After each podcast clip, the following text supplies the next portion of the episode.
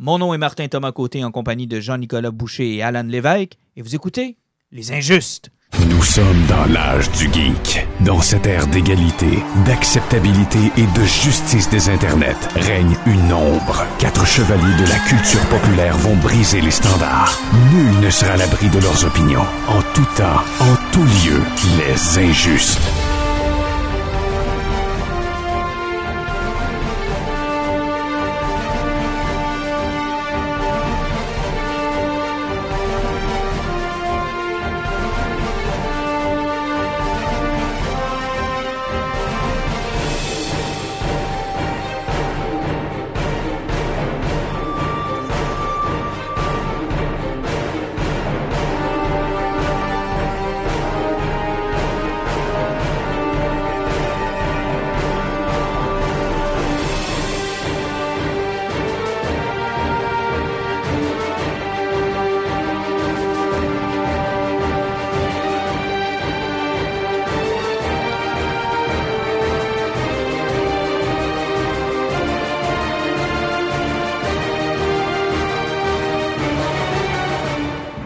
Messieurs, bonsoir.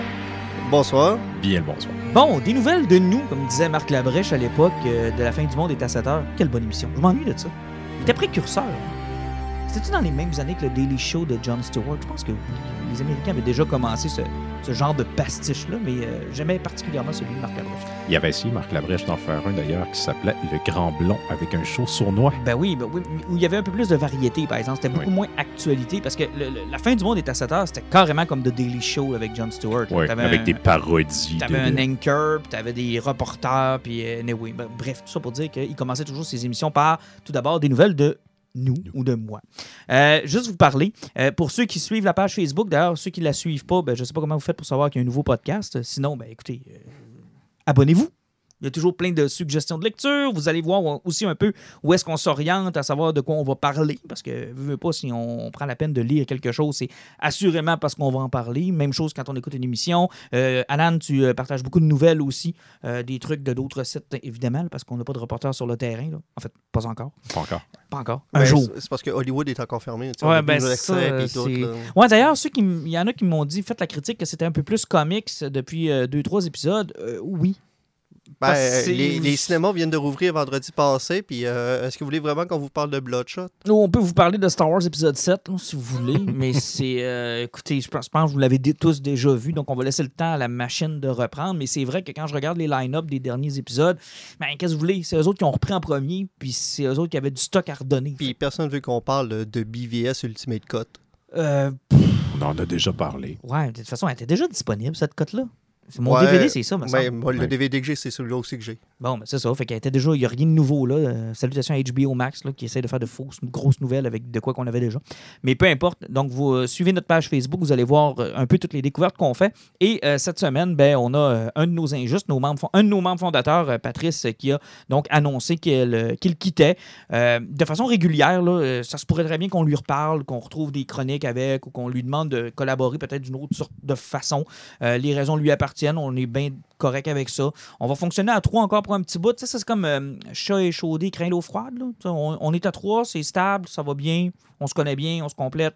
On n'embarquera pas de quelqu'un. La dernière fois qu'on a embarqué quelqu'un, on a perdu quelqu'un. Fait qu'on n'embarquera plus personne. Pierre qui roule n'amasse pas mousse. Ça ressemble à ça. Donc, euh, pour euh, le reste de l'année, ben, ce sera notre trio qui va être là. J'aimerais bien aussi qu'on puisse réinviter des gens. là. Je sais qu'on avait l'habitude de parler à du monde euh, au tout début. Avec, en étant à quatre, on a un peu perdu cette, euh, Ouais, effectivement. là. cette façon de faire là qu'on va peut-être essayer de retrouver là, dans les euh, prochains mois. Assurément, on a une sortie de BD québécoise à l'automne, fait qu'on essaiera de caller notre, notre chum Jake.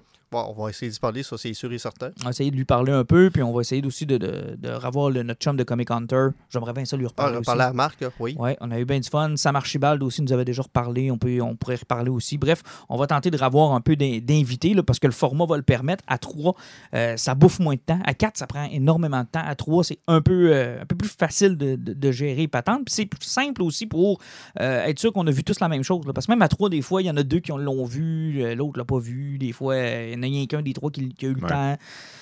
Fait que, tu sais, euh, en fait, ça arrive pas souvent, genre euh, ce qui est arrivé avec Wonder Woman Dead Earth, là, où ce que, on l'a lu à 15 minutes d'intervalle. là. Ouais. que quand vous m'avez texté, je me suis dépêché de le finir parce que j'avais peur que vous étiez en train de me spoiler à ce moment-là. Euh, puis il faut toujours pas oublier qu'on a le chat. Qui Ouais. fait partie des injustes, euh, qui à chaque fois qu'on enregistre euh, vient nous trouver. Donc, euh, Non, il essaie juste de me tuer. Ouais, je sais, c'est parce que le chat sait que Alan est allergique, donc euh, il fait exprès de se frotter après euh, pour être sûr et certain que Alan ne soit pas capable de respirer pour les deux prochains jours. N'est-ce pas le chat? Voilà. Donc, il vient de quitter. je pense qu'il s'est senti insulté d'être oui, d'être euh, impliqué dans toute cette histoire. Oh non, il se lave devant nous. Ah, c'est fin. Ouais, non, il vient me voir parce qu'il entend ma voix. Il est fin.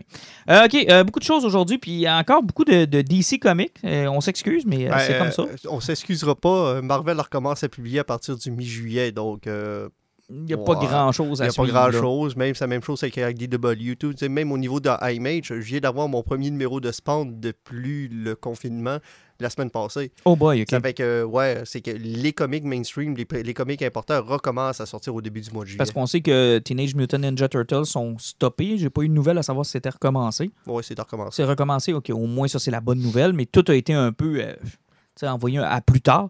Donc, on a mis la main sur euh, le nouveau TP de Justice League et de euh, Year of the Villain Hell Horizon, c'est ça? Ouais, c'est exactement ça. Les deux TP qu'il fallait avant de commencer Dead Metal, et ça, on va vous en parler de Dead Metal. Donc, ces trois sujets-là sont un peu reliés. Euh, on va vous parler de, de cette nouvelle mode. Tu sais, ça a un lien un peu avec DC Comics aussi, avec euh, ce qu'on vit dans Dead Metal. Là, la grosse mode, et on dirait que Endgame a rendu ça un peu plus mainstream, les multivers. Et les oups, on s'est trompé, mais on veut pas effacer ce qu'on a fait. Fait que ça existe, mais ailleurs. Et est-ce que cette façon de faire-là, qui avait déjà touché Star Wars dans Rebels, pourrait devenir vraiment canon maintenant avec les films? Est-ce qu'on pourrait tirer la plug sur le 7-8-9, les trois épisodes avec 1, 2, 3 qu'on a le plus refait dans l'histoire de l'humanité autour d'une bière? Parce que Dieu sait qu'à chaque fois qu'on parle, on revient à refaire ces maudits épisodes-là. On en est venu à aimer Brian, euh, Ryan Johnson. On en est venu à aimer euh, Revenge of the Sith. Ce qui est Euh, triste. non, exagère. Ça c'est triste. Exagère. Ben, écoute, il y, a des- il y a des gens qui parlent qu'il y a juste six bons films de Star Wars. Moi, quand on me dit ça, là, le cœur me fait en trois. Il n'y en a pas juste deux? Il y en a juste un tant qu'à moi. Là. Deux, un et demi. là. On va dire ça de même. Quatre. Force était bon. La série originale est Ben, bonne. Rogue One est bon.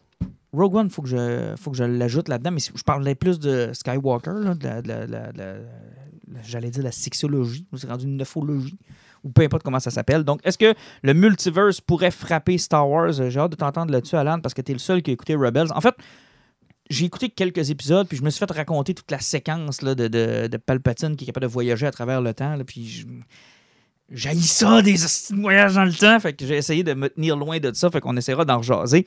Euh, Il y a eu des numéros 80e anniversaire chez DC. C'est le cas de Jokers, Catwoman, Robin et euh, Green Lantern. Euh, on en a lu quelques-uns, on vous en reparle. Alien versus Predator. Et Predator, en fait, les, trois, les, trois franchises tombent chez Marvel. ce qui est un move qui fait du sens, sachant que Disney possède toute la patente, donc incluant les films. Je sais qu'il y a eu beaucoup, beaucoup de. comment je pourrais dire de, hum, les gens étaient mêlés sur les forums de films, entre autres, à savoir, hey, euh, ça a l'air que Alien est devenu Marvel, puis euh, là, les gens disent, ouais, non, mais ça fait longtemps que Disney a acheté 20th Century Fox, Ouais, ils comprenaient pas ça, c'était c'est parce que c'était un move de comics. là. Le monde du film, souvent, font pas le lien que Marvel, c'est Disney aussi. Ben, donc- c'est ça, puis c'est un move de comics qui a été fait. Là. On a rapatrié des licences de chez Dark Horse, puis on les a ramenées euh, chez Marvel, donc on va vous en reparler. Innocent. Je viens de lire Arwen qui sauve Frodon. No pun intended. On s'excuse à Marc Gagnon qui nous écoute. C'est parce que euh, cette semaine, Marc, euh, écoute, capotait sur la scène où Arwen sauve Frodon dans Lord of the Rings. Et je dis au gars, je dis, tabarouette, ça fait 10 ans, puis je pense que le gars, ça y fait encore mal. puis effectivement, je me souviens plus c'est qui le personnage dans le livre. Mais euh, écoute, Aïe, aïe. Il, va, il va me tuer pour pas, pour pas me rappeler du nom du personnage. Mais c'était un changement qui avait été fait. Puis c'est drôle parce que je lisais un article sur les, les plus gros changements entre les romans et les films de, de Lord of the Rings. J'aime toujours ça lire ces affaires-là pour me dire Ah oui, c'est vrai, ça c'était dans le livre, ça c'était dans le film. Puis bref. Mais c'est une œuvre très importante, mais moi, je trouve que ce que Jackson a fait avec les films, c'est beaucoup plus intéressant que l'œuvre de Tolkien. Alors, combien de temps il va te rester à vivre une fois que Margano Le, va avoir le leurre est lancé. Le leurre est lancé. Je je- sérieusement, là, euh, ça va prendre des heures lire le commentaire qui va suivre après ça. mais, euh, Marc, inquiète-toi pas, on va avoir du plaisir on t'aime. C'est sûr qu'on va avoir du plaisir. On t'aime. Écoute, ta, ta passion pour. À un moment donné, il falloir qu'on te parle, Marc, pour ta passion de Lord of the Rings. Ça n'a aucun sens. Moi, C'est incroyable. Je suis capable de, de me rappeler en résumé c'est quoi l'histoire. Mais lui, il connaît des passages au grand Ah non, complet, des fois, il, il publie des, des, euh, des, des passages, des livres, là, des genre des livres que j'ai pas lus, là, les contes inachevés, puis les, euh, tu sais, toutes les, les affaires qui, qui sont à part de la trilogie du Seigneur des Anneaux, puis je fais comme, oh my god. Je connais le Mordor puis la comté. Non, ça s'arrête pas mal là, mais j'en ai connu un peu plus, mais je suis pas aussi deep que, que, que Marc, là, qui est vraiment un expert de tout ce que Tolkien a fait. Vous avez jamais eu de passe, vous avez essayé d'apprendre une langue elfique? Non, mais j'ai essayé de lire le Silmarillion. Quenya, je crois. J'ai essayé de non, j'ai essayé de lire le Silmarillion. C'est une très mauvaise expérience de mushroom. Honnêtement là, c'est Moi, c'est le problème, c'est les noms. ouais. Il y a beaucoup de noms, il y a beaucoup de personnages, beaucoup de Turiel, le fils de Ruriel. Tu sais, c'est- Ouais, ouais, compliqué, puis c'est des- faut, des- pre- faut presque prendre des notes pendant c'est des fait millénaires lecture, là, de- Ouais. de- de- de- d'histoires genre inventées. Fait que t'as pas, de- pas de repères. Ça me fait penser à comment écrivaient, mettons, les latins à l'époque, comme que c'est d'écou- de lire l'Odyssée d'Homère, où les trois premières pages, c'est la généalogie au grand complet des personnages. Ah, que c'est long ça. Et Une fois que tu une fois que tu as réussi à passer à travers ça, ça te tente même plus de lire le reste parce que t'es es, es flabbergasté. Mais c'est épique. Puis, tu sais, tant mieux s'il y a des gens à qui ça. ça, on n'oublie jamais qu'on célèbre la passion là, dans, dans- Mhm. dans notre truc. Puis tant mieux si ça les passionne. C'est juste que je. J'ai la même maladie avec Star Wars. c'est- ça, exact. J'ai. Finalement, j'ai pas de maladie, moi. Ah, je suis correct. Qu'est-ce que je fais ici? Je pars. Euh, fait qu'on va vous en reparler. Euh, Ben, pas de Frodon, là. On parlera pas de ça. on, va pas- on va parler de Walking Dead qui sont revenus pour un numéro spécial. Hey, j'ai le goût de commencer avec ça. C'est moi qui décide. On commence avec Negan's Lives. Parce que euh, je pensais que je l'avais manqué dans le preview. Je pensais que c'était quelque chose que- qui, qui était supposé paraître, puis que j'avais manqué. Et je me suis rendu compte que c'est euh, Kirkman qui a fait cette initiative-là pour donner de l'air au comic book store. Ben oui, avec le mouvement hashtag chose binouche que j'ai perdu, là, c'était écrit dans l'Afterworld. Effectivement, j'ai lu un peu la genèse de ce projet-là, puis félicitations. Honnêtement, vraiment cool. Vraiment, vraiment, vraiment cool. On a fait notre, notre part, on l'a acheté, nous autres, le numéro, puis honnêtement, moi, j'ai adoré. Là. J'adore Walking Dead, mais moi, ce genre d'initiative-là, la première question que je me pose, c'est est-ce qu'on en avait vraiment besoin? Et après la lecture, je me dis oui, on en avait besoin. Ça me Il y a tellement de belles plumes, Kirkman. Puis même si techniquement la, la série est close sans ça, on n'aurait pas nécessairement besoin de cette closure-là. D'ailleurs, il y a un article super intéressant à la fin là, où il, Kirkman explique euh, pourquoi il a décidé de ramener, Oui. en fait, de ne pas tuer le personnage de. Oui, c'est vraiment intéressant. Oui, puis c'est vraiment cool parce que c'est Adler, je pense, qui a dit non, on le tuera pas parce que, en tout cas, ça fait ça, ça, ça. Non, On a besoin d'une rédemption. C'est non, c'est parce qu'il fait comme ça me fait penser au vieux western, Ouais. où ce que le dead penalty est comme la réponse absolue à quelqu'un qui a traversé de frontière. Ça fait que c'est juste l'acceptation. Ce gars-là, il était trop loin, donc il faut le tuer. Fait comme Mhm. on pourrait pas juste lâcher le stéréotype puis laisser le vilain vivre puis espérer qu'il y ait une rédemption. Ouais, genre, tu sais, est-ce qu'on pourrait, avoir une- est-ce qu'on pourrait avoir une chance à la rédemption pour ce vilain-là qui, qui a été quand même assez incroyable? Puis, puis en même temps, sa fin est quasiment plus pathétique que si tu l'avais tué. Tu sais, quand tu. En dehors de Negan's Live, là, où on voit qu'on vous en reparle là, tantôt, mais tu sais, quand tu, tu te fies au numéro, au dernier numéro, je pense que lui, ça finit un peu avant, là, puis il y a peut-être juste une ou deux cases, je pense, dans le dernier numéro, je me souviens Ouais, plus là, ouais. où est-ce exactement, où il était agenouillé devant, devant le- la tombe de sa femme, puis tu sais, c'est pathétique sa fin de vie, là. Tout seul, dans une maison, à parler à plus personne, Ouais, à, continuer à monologuer avec son bat de baseball enterré qui est. Parce qu'il prie pas devant sa femme, il prie devant le bat de baseball. En fait, pas vraiment, parce que si tu as bien lu Negan's Live euh, puis que tu as lu l'entrevue, ce qu'il dit, c'est je voulais raconter l'histoire de pourquoi au début c'est son bat qui a enterré et à la fin on voit que la pierre a changé puis que c'est Mm. le nom de sa femme qui est sur la pierre. Dans sa tête, il y a eu une quête de Negan pour aller chercher le corps de sa femme. Et c'est un peu l'introduction de cette quête-là qu'on voit dans le numéro. Et ça, fait une réflexion à. euh, ça fait une référence, sûrement qui nous écoutait, parce qu'on était euh, tous les trois autour d'un feu avec une bonne bière la dernière fois. Puis je vous disais à quel point je trouvais ça triste de ne pas savoir ce qui s'est passé avec Negan, puis à quel point il y a des affaires pas racontées avec Negan qui pourraient être intéressantes. Bon, encore là, il, il nous en raconte pas tant que ça. Pas tout. Ben, au moins, c'est parce qu'il nous explique peut-être le pourquoi qu'il est toujours en vie. C'est parce que le gars, il est un athée, il n'a pas de croyance à rien, il ne croit pas à la vie après la mort. Sauf qu'il fait partie de lui-même moyen que euh, mourir, c'est comme une phobie, puis c'est pas quelque chose de Non, naturel. ça lui fait peur. C'est quelque chose qui lui fait peur, je. Ça fait qu'il n'est pas capable d'accepter de mourir tout simplement. Ça fait qu'il. Même s'il sait que son existence est de la mort, qu'il chie à terre, qu'il bouffe des poubelles, finalement, il n'y a pas de condition de vie, il n'y a rien là. C'est que Mais il, veut vivre jusqu'à la fin. il- il va vivre ce malheur-là jusqu'à la fin parce qu'il n'est pas capable d'accepter de se suicider. Il n'est pas capable de mourir, tout simplement. Puis il faut qu'il se donne une quête. Puis à travers cette quête-là, c'était de retrouver le corps de sa femme. Puis honnêtement, c'est tellement bien écrit, c'est tellement bien amené, c'est tellement. Moi, j'ai eu du plaisir à renouer avec l'univers euh, Walking Dead, mais je sens dans ta voix, Jean-Nic, une peur que ça devienne quoi commercial, qu'il y ait le goût de revenir avec une série, que, que ça soit pas clos définitivement? Ouais. Parce que quand j'ai vu qu'il avait fait un Negan Live, je me dirais, on dirait l'auteur qui est tombé en amour malgré lui avec sa création, puis qu'il n'est pas capable de laisser s'enterrer. Mais par contre, euh, après la lecture, ça m'a pas donné l'impression que Kirkman reviendrait à tous les six mois avec un nouveau numéro. Je pense que c'était effectivement Temporel. léger. Ouais. Puis oui, pour donner un coup de main au comic book shop, puis il savait que c'est quelque chose qui allait une belle nouveauté que les gens allaient s'arracher. Puis effectivement, ça, ça vaut la peine malgré le côté Mais mercantile. je sais même, puis en plus, ça avait été un univers qui aurait voulu continuer. là. Les 25 numéros qui, qui manquaient pour arriver à sa fin qu'il voulait, il aurait fait à place de rusher sa fin. Non, c'est sûr. C'est sûr. Mais tu sais, j'ai trouvé ça tellement. J'ai trouvé ça fin. Tu sais, je veux dire, les comic stores vont réouvrir. Ils n'ont pas grand-chose de neuf ou presque à, à offrir. Ils ont plein on- d'ici. Oui, ils ont plein de DC, mais tu sais, on va leur offrir un numéro Qui sont pas capables de commander. qui sort de nulle part, qui arrive de nulle part. Puis il y en avait quand même une bonne, euh, une bonne quantité. Ben, ça dépendait des comic book shops, mais oui, il y en avait bonne quantité. De toute façon, c'était quelque chose qui, est- tu sais, on voit que ça a été rushé, là, c'était quand même en noir et blanc. Innocent. Fait que les 193 numéros ont été rushés. J'attends encore mes Walking Dead couleurs. Ah, non, non, non, non, ça fait partie du charme de la bande Yark, dessinée. yark, yark, yark, non. Comment ça, Yark? T'aimes pas ça? En couleur? Ouais? Non. Je veux, je veux pas avoir de Walking Dead en couleur. Bon, c'est ça que je te dis. C'est son charme, c'est que ce soit en noir et blanc. Oui. Ah. On disait tout ça pour Scott Pilgrim? Ouais, mais. je- pff, ouais. ouais. Il y a sûrement une passe d'argent à faire en disant qu'on va les sortir en couleur. Je les ai non. pas rachetés en couleur non plus. non, je veux pas y Je voir. peux pas en couleur. racheter les Akira en couleur non plus. Ah, je veux pas y voir en couleur. Je trouve que ça fait partie du charme. Bon, OK, on y va avec euh, Justice League. On, on s'est tapé ça, Alan, toi puis moi. Euh, la run de Schneider qui n'en finit plus de finir. C'était combien de numéros le dernier TP? C'est une dizaine? Une Ouais, dizaine? c'est 10-11, Écoute, au total, c'est combien de numéros à peu près depuis Totality? C'est euh, 39. 39 numéros.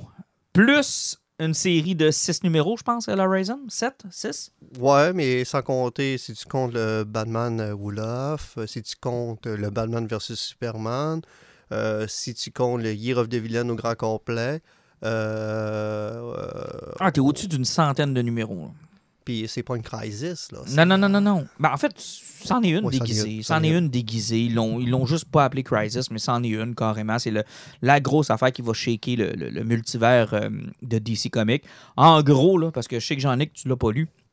Pour les gens qui veulent savoir un peu là, où est-ce qu'on se situe, là, en gros, gros, gros, gros, là, puis je fais ça très, très large, là, on se retrouve donc euh, avec une, euh, une déesse Perpetua qui était emprisonnée dans le Source Wall. Le Source Wall a été pété à la fin de Dark Knight Metals. Euh, elle a été libérée par Lex Luthor qui lui a tout abandonné, sa fortune, sa compagnie, tout. Il s'est fait sauter. Il a fusionné avec le Martian Manhunter. Euh, lui a permis ça. Il est devenu un Apex Predator, donc un- une espèce de race qui était à l'origine supposée peupler le multivers de Perpetua tel qu'elle elle le voyait. C'est ses enfants qui sont le moniteur, l'anti-moniteur et le forger qui l'ont enfermé dans le Source Wall, qui ont fait le multivers, mais qui est destiné à toujours, toujours rebooter tout le temps. Ben, dans le fond, c'est que ses trois fils, eux, ce qu'ils a fait, c'est parce que elle, ce qu'elle voulait, c'est un univers qui rebootait en permanence, puis qui oubliait à peu près tout, ce qui permettait de elle de vivre éternellement à, Mhm. à- à cause que son univers qu'elle avait créé, ben, son multivers, parce que même dans ce 52-là, il y a peut-être d'autres univers qui existent. Il y a peut-être Perpetua, il y a peut-être Gargantua, puis il y a peut-être Pantagruel ailleurs. Mais euh, si leurs noms sont tellement lettres dans ici, les dieux. Euh, c'est que c'est elle, elle voulait se créer un univers qui allait toujours rouler en permanence avec l'oubli. Sauf que eux, ils ont comme créé un univers, une planète, donc celle-là, ce qu'on avait avec les super-héros présents, là, du à post-rebirth, New 52 et compagnie, Mhm. où ce que eux étaient comme sortis un petit peu de la continuité, puis qu'il y avait une lueur d'espoir qui pouvait sortir des autres pour réussir à péter Perpetua. Mais encore de là, c'était pas très clair que c'était ça pas qui était- clair. Bref, tout ça pour dire qu'elle a euh, finalement gagné, en passant, à la fin de- de- de- du TP de Justice League. Et euh, là est arrivé les quatre plus grands personnages les plus puissants du DC Universe, là, un genre de... de, Ben, elle a gagné, il faut dire, c'est parce que ce qui arrive, c'est que Lex Luthor s'est fait péter. Mm. Euh, Perpetua lui a dit T'es vraiment un bon à rien. Batman Moulaf est arrivé, il a fait Ouais, moi, je- moi je suis en crise, je peux tout te péter si tu veux. Ouais, parce que moi, je suis pas fait du même énergie que vous autres. Fait que Ouais. moi, je peux tout vous détruire, à moins que tu acceptes de travailler avec moi. Puis je vais t'apprendre à, à faire plein de trucs que tu sais pas faire. ouais, effectivement, parce que moi, je, je peux te- je tape dans l'univers négatif. Exact. Donc, fin des courses, résultat des courses. euh, les quatre personnages les plus importants, euh, Highfather, donc euh, du- des New Gods, euh, Guntet euh, des, euh, de OA. Euh, il m'en manque deux autres. là. T'as Zeus, je pense? Euh, non, c'est pas Zeus. C'est. euh, non, euh, il m'en manque, il m'en manque deux. là. En tout cas, ce sont quatre grands personnages de DC. Prennent les Il y héros. a un gars avec une barbe, un avec un chapeau, un qui est aveugle, puis un qui est bleu. Là. Bref, ils les prennent et ils ouvrent une porte puis ils les envoient là-dedans. Et c'est à continuer dans Dead Metal. Et on a eu le premier numéro cette semaine. Euh, et euh, là, on se retrouve finalement dans un univers qui est en voie de se faire détruire par Perpetua, là. Terre après terre après terre. Parce qu'on se rend compte que dans la- avec euh, le Batman Wolaf, il, reste 8 univers debout sur 52. Tout le reste a été pété. Et euh, si les héros marchent comme eux autres ils veulent que ça marche, chacun va hériter d'une terre qu'ils vont pouvoir contrôler. Mais c'est Perpetua qui est à la tête de tout. Et on en est là. Et honnêtement, j'ai eu beaucoup de fun. Vraiment, vraiment, vraiment, vraiment beaucoup de fun. Honnêtement, les dessins de Capullo sont juste géniaux. Et euh, j'ai trouvé que c'était pas si dur à suivre, même si tu n'avais pas fait toute, toute, toute, toute, toute la run. Il y a quand même un bon. euh, un- un- comment je pourrais dire? Un bon résumé à l'intérieur du numéro. là. Il y a un bon résumé. Euh, les présentations des personnages, on check leur look tout, on voit ce qu'ils voulaient s'en aller avec le 5G, avec le reboot, avec euh, un statu quo qu'on revient à l'univers prime, avec euh, le monde qui a leur âge normal. C'est qu'on est vraiment conscient qu'on a un Batman des années 90 assez solide. Oh, vraiment, là. Euh, on, on a un Batman qui est dans le look très vieux aussi. On a une Wonder Woman qui était, euh, tu sais, que dans le bout, tout ce qui était plus Amazon à la Frank Miller et compagnie, genre. là, qui, qui est encore là-dedans. C'est que, tu sais, on, on- on retourne vraiment plus à des origines du pré-52 des personnages. Mhm. Puis on voit que c'est ça qu'ils veulent s'en aller vers, c'est que tout ce qui est expliqué, même par le Batman Bouloff, tout ce qui est expliqué, c'est qu'ils sont en train de péter tous les univers, puis ils veulent retourner au statu quo New, euh, New 52, peut-être juste un petit peu avant. Ils veulent oublier le Rebirth, ils veulent oublier un petit peu ça, ils veulent revenir à, une époque où ce que, tu sais, tout le monde se connaissait, parce que, un moment donné, euh, c'est qu'on lisait justement le, le Justice League, qu'on s'est rendu compte qu'à un moment donné, que le Flash, il voyageait dans le temps, puis qu'ils ont rencontré le- la GSC, puis qu'ils ne se rappelaient plus qu'il existait. là. Non, non, c'est ça. Alan Scott, c'est du monde qui n'existait plus. Ouais. Euh, Jay Garrick, qui c'est plus du monde plus. connaît- qui connaissait pas. C'est que là, on, on est en train, puis même, tu conseilles à lire Young Justice aussi. Ouais. Puis tu es en train de te rendre compte que le Connor Kent qui est là, c'était le Connor Kent de New 52, que lui, lui, il est- encore dans cet univers-là. C'est parce que lui, il l'a envoyé dans un autre univers, puis il a, il a raté les trois derniers Crisis. Mm. Puis là, les, différents personnages qui sont dans Young Justice sont en train de se rendre compte qu'ils viennent de trois, quatre univers différents, puis ils font comme, c'est pour ça que je semblait que je t'avais jamais vu. Exact. là. C'est- Puis c'est vraiment bien ce que Bendis fait avec Young Justice, parce que j'ai lu le deuxième TP.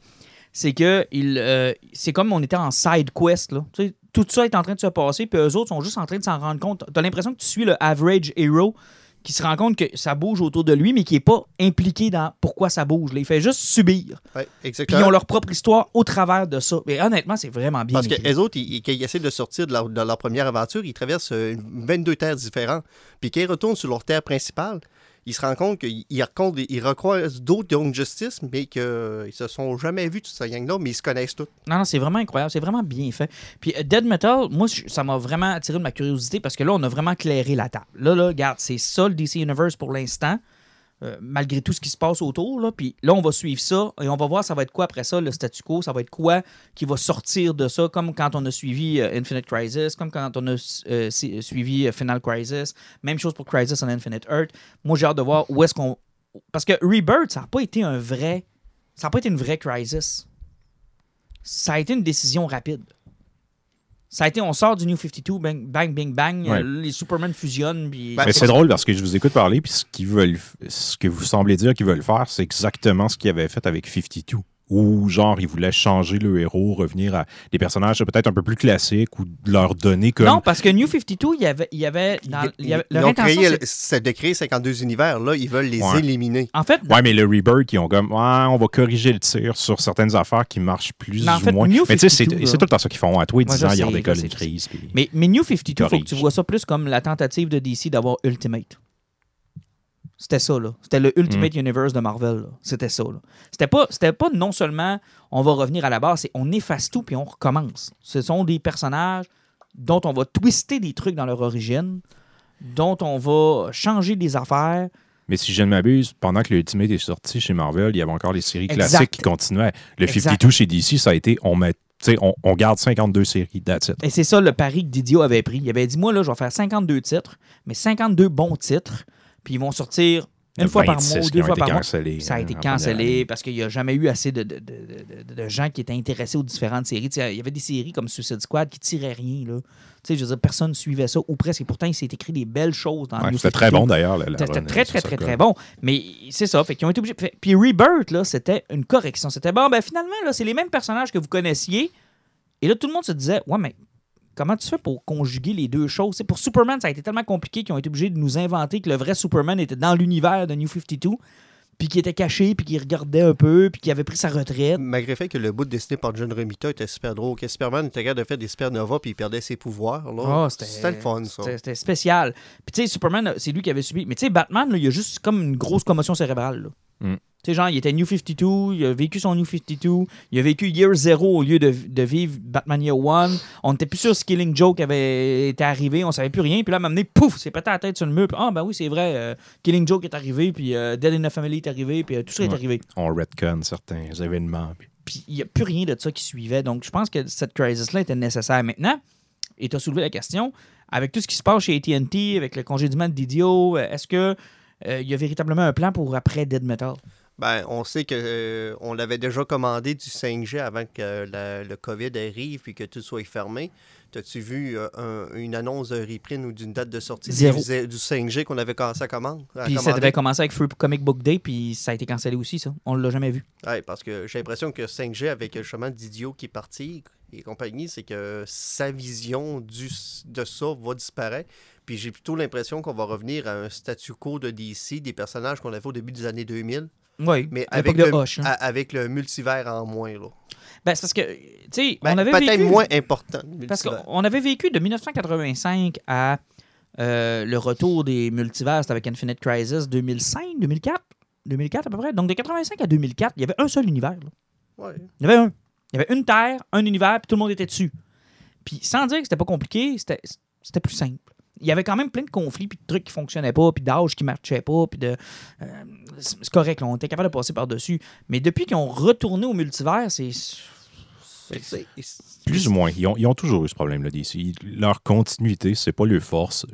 Les auteurs semblent pas se parler. Ils ont, ils ont de la misère à avoir quelqu'un qui va runner tout. Puis tu sais, moi, ça me dérange pas. Je suis pas un gars de ça. Moi, je m'en fous un peu de la continuité. Puis que ça se peut pas que Superman ait fait ça pendant que Batman était avec parce que normalement, il est supposé être à telle place. C'est pas grave. tu sais, c'est- Pour moi, cette logique-là, elle n'est pas obligée d'être là. Mais d'ici, ça semble bien important. Ils veulent suivre parce qu'ils fonctionnent chez Marvel, puis ils essayent constamment de revenir, puis de se corriger, puis de mettre une logique là-dedans. Mais tu sais, tant que tu n'auras pas un plan directeur écrit bien, bien, bien à l'avance, là, ils vont se ramasser comme Star Wars tout le temps. là. Ouais, puis souvent, ben, tu sais, c'est- on le dit, c'est les Elseworlds qui sont les plus intéressants chez DC. C'est souvent là que j'ai le plus de fun. Puis je veux pas, moi, que quelqu'un contrôle tout puis qu'il écrive tout à l'avance. C'est le fun d'avoir un auteur qui arrive du champ gauche puis qui t'écrit une histoire que t'as pas vu venir avec un personnage où il se sentait pas avoir les mains liées parce que Superman peut rien que faire ça, parce que là, il y a une histoire avec Batman puis Wonder Woman qui l'implique. Puis chacun de ces personnages-là doit vivre par lui-même. C'est pour ça que je suis pas en train de lire Death Metal puis ce qui se passe. dans- Ouais, mais c'est quand même intéressant. Je te le dis, t'aurais du fun pareil. Ah, je suis sûr, je vais, je vais finir par le lire à un. T'aurais du fun pareil. Honnêtement, moi, j'ai plus de fun à lire ça que j'ai eu du fun à lire, mettons, Final Crisis que j'ai. Ben, honnêtement, mais c'est, c'est- le plaisir est venu sur le tard parce que, tu sais, quand on avait lu euh, ben, justement le premier euh, de Ba- Bad Metal, là, Batman Metal. Batman Metal, c'était lourd à comprendre. Quand on a lu de totalité au début, Oh, c'est que c'était mauvais? Il a fallu qu'on ait le troisième TP là, pour qu'on se rende à peu près des numéros jusqu'au numéro euh, 20 de Justice League pour dire OK, c'est là que ça s'en va parce que je t'ai mêlé en. Ah, ça avait plaît, pas de bon sens. Ça avait aucun bon sens. C'était supposé être la suite directe de Metal, mais tu comprenais fuck all. Fuck all. Puis le numéro à 25 cents était tellement important. Puis tu c'est pas drôle. C'est trois ans plus tard qu'on est capable de résumer puis de dire que ça fait de la logique que c'est passé là-dedans, mais c'est quand même trois ans puis centaines de numéros plus tard qu'on est capable d'avoir un, plan d'ensemble de ce qui s'est passé puis de bien comprendre. Parce que pendant que tout ça se montait, là, euh, suivre ça semaine euh, par- mois par mois, là, ça, ça devait être quelque chose. Ben, le danger, c'est que tu perds de l'intérêt parce que quand tu sais plus où ça s'en va, puis que tu t'en doutes plus, puis que tu- tu finis par perdre de l'intérêt, puis si tu perds de l'intérêt, tu passes peut-être à côté de quelque chose qui était bon ou qui avait de la qualité. Moi, je suis content qu'on ait continué, mais je te dis qu'après le deuxième TP de Justice League, j'ai eu le goût en tabarouette de te dire quand c'est le mot Ben, une chance que le troisième avait pas loin de 10 numéros puis qu'il y a de l'histoire qui avançait dedans. Euh, heureusement, parce que c'est ce qui nous a permis de, de rester accrochés. Puis, tu sais, Ryzen, moi, m'a complètement. Euh, c'est vraiment le bout où j'ai fait OK, là, on a de quoi, là. Là, on a Puis véritablement. avec de quoi. le, Batman euh, qui est Olaf, il, Batman il- Olaf, il est manque- il- il te manque le Superman Batman. Ouais, il me manque juste le Superman Batman que j'ai pas lu, moi, pour comprendre les infectés, là. Puis euh, aussi, on a oublié de préciser quelque chose, euh, c'est qu'à partir de, de, de Death Metal, sauf qu'on est, en train de, on est en train de se rendre compte avec la dernière case qu'il y a eu là-dedans, c'est que Doomsday Clock, c'est là-dedans que ça va fesser. Ouais, ça va fesser là-dedans aussi, là, parce que là, il faut qu'il ramène ça, parce qu'il avait tellement promis que Doomsday Clock allait changer le statu quo du DC, euh, du DC Universe, que là, ils ont comme essayé de patcher ça dans Dead Metal. Euh, ce qui est intéressant, c'est qu'il y avait trois quests. Tu avais tout ce qui se passait chez Doomsday Clock, tu avais tout ce qui se passait avec le Batman Olaf, qui lui a fait son bout, puis tu avais tout ce qui se passait avec Year of the Villain et euh, Lex Luthor. Puis les trois collapsent, les trois pff, rentrent ensemble dans Dead Metal. Puis c'est intéressant de la façon dont. En tout cas, pour de Batman Olaf, c'est intéressant. Ouais, parce que là, on est en train de se rendre compte que le Flash puis euh, Dr. Manhattan ont eu quand même pas mal d'impact. Ce qui me fait penser avec euh, même avec Impulse que dans Young Justice, que lui, on est en train de se rendre compte qu'il a fait de la merde pour Young Justice pour réussir à y rattraper puis que lui a découvert ça. T'as remarqué que lui aussi qui est court, c'est bleu en arrière. Oh, oui, il y a de quoi, là. Il se passe de quoi, là. Il se passe de quoi avec euh, euh, le, le- le Speed Force puis euh, Dr. Manhattan? Exactement, là, parce que c'est c'est spécial. En tout cas, j'ai vraiment hâte de voir où est-ce que ça s'amène. Donc, Dead Metal numéro 2, on s'en vient bientôt. Ensuite, on a trois one-shots qui s'en viennent aussi euh, Ouais, éventuellement. Donc, euh, on va lire ça, on va suivre ça pour vous. Et puis, euh, regarde, tiens, Jean-Nic, euh, vu que je t'ai pas entendu beaucoup, j'ai le goût que tu me parles de Wonder Woman Oh. et de Daniel Warren Johnson, le gars dont on n'était pas capable de prononcer le nom il y a Mm. deux mois de ça. Donnez-lui une série de Green Lantern. Je- c'est incroyable. Le troisième numéro de Wonder Woman, autant je- on, on avait tout capoté sur le premier, le deuxième avait été une belle surprise. On se dit, Hey, ça continue à lancer, hâte de voir où ils vont aller avec ça. Là, le troisième, là, il, il te sort ça là, en coup de circuit du parc. Ben, écoute, Tout ce qu'on avait peur qu'il fasse, puis que ça dérape un petit peu, il a réussi à l'éviter totalement, à ramener des éléments super cool pour chacun des personnages. Tu sais, Superman, Batman ont, ont une prédominance un petit peu plus forte dans ce numéro-là, mais c'est une histoire de Wonder Woman vraiment géniale. Plein de petits moments geeks super puissants, puis en même temps, un personnage tellement humain, tellement bien construit, tellement le fun à lire. Tu vois les enjeux avancer, puis c'est, c'est vraiment du bonbon. Puis Puis son artwork est Puis même encore, tu dis c'est une histoire de Wonder Woman, puis même en disant ça, c'est même pas vrai. À 80%, même ce numéro-là n'est pas sur Wonder Woman, mais sur les survivants qu'on n'a jamais vus. Daniel Warren travaille toujours sur l'humain qui est à côté, puis celui-là qui a quelque chose à découvrir, le super-héros qui est à côté, et plus ce qu'il utilise pour amener à son point. Mais sa véritable histoire, c'est vraiment les personnes que tu n'as jamais vues à côté, parce que même dans ce numéro-là, avec tout ce qui peut se passer d'épique qui nous a jetés à terre, c'était voir les autres puis leurs convictions qu'ils essayent d'avoir. Écoute, ça a commencé par une image dans le preview où je me disais, eh bien, let Wonder Woman, c'est bien- ça a donc bien l'air mauvais. Encore une histoire post-apocalyptique. Est-ce que Je suis tanné, ils font rien que de ça. Et moi, de dire, oublie pas, Martin, d'habitude, que le dessinateur et l'auteur, en général, tu un projet qui est plus personnel, c'est rare que tu te trompes. Puis là, je me suis dit, ouais, OK, on va l'essayer. En premier numéro, je suis comme toi, j'en ai que j'ai fait comme, wow, OK, il y a de quoi, mais il y a tellement de potentiel de se péter à la gueule que je vais y Ouais. laisser, tu sais. fin- Deuxième numéro, j'ai dit, oh. C'est. Le troisième numéro, quand je l'ai ouvert, j'ai eu peur. J'ai vraiment eu peur. Je me suis dit, oh non. Ils pourraient tout gâcher, genre ça. Là, surtout qu'ils ont ajouté un numéro à travers le temps. là. C'était supposé être trois, puis finalement, c'est quatre. Là. Je me suis dit, Ah, il y a tellement de potentiel de gâcher cette histoire-là, puis de, de rendre ça inintéressant ou que ça devienne comme genre bouf, c'est pas ça que je voulais. tu sais. Des bonnes idées scrappées. Là, tu sais.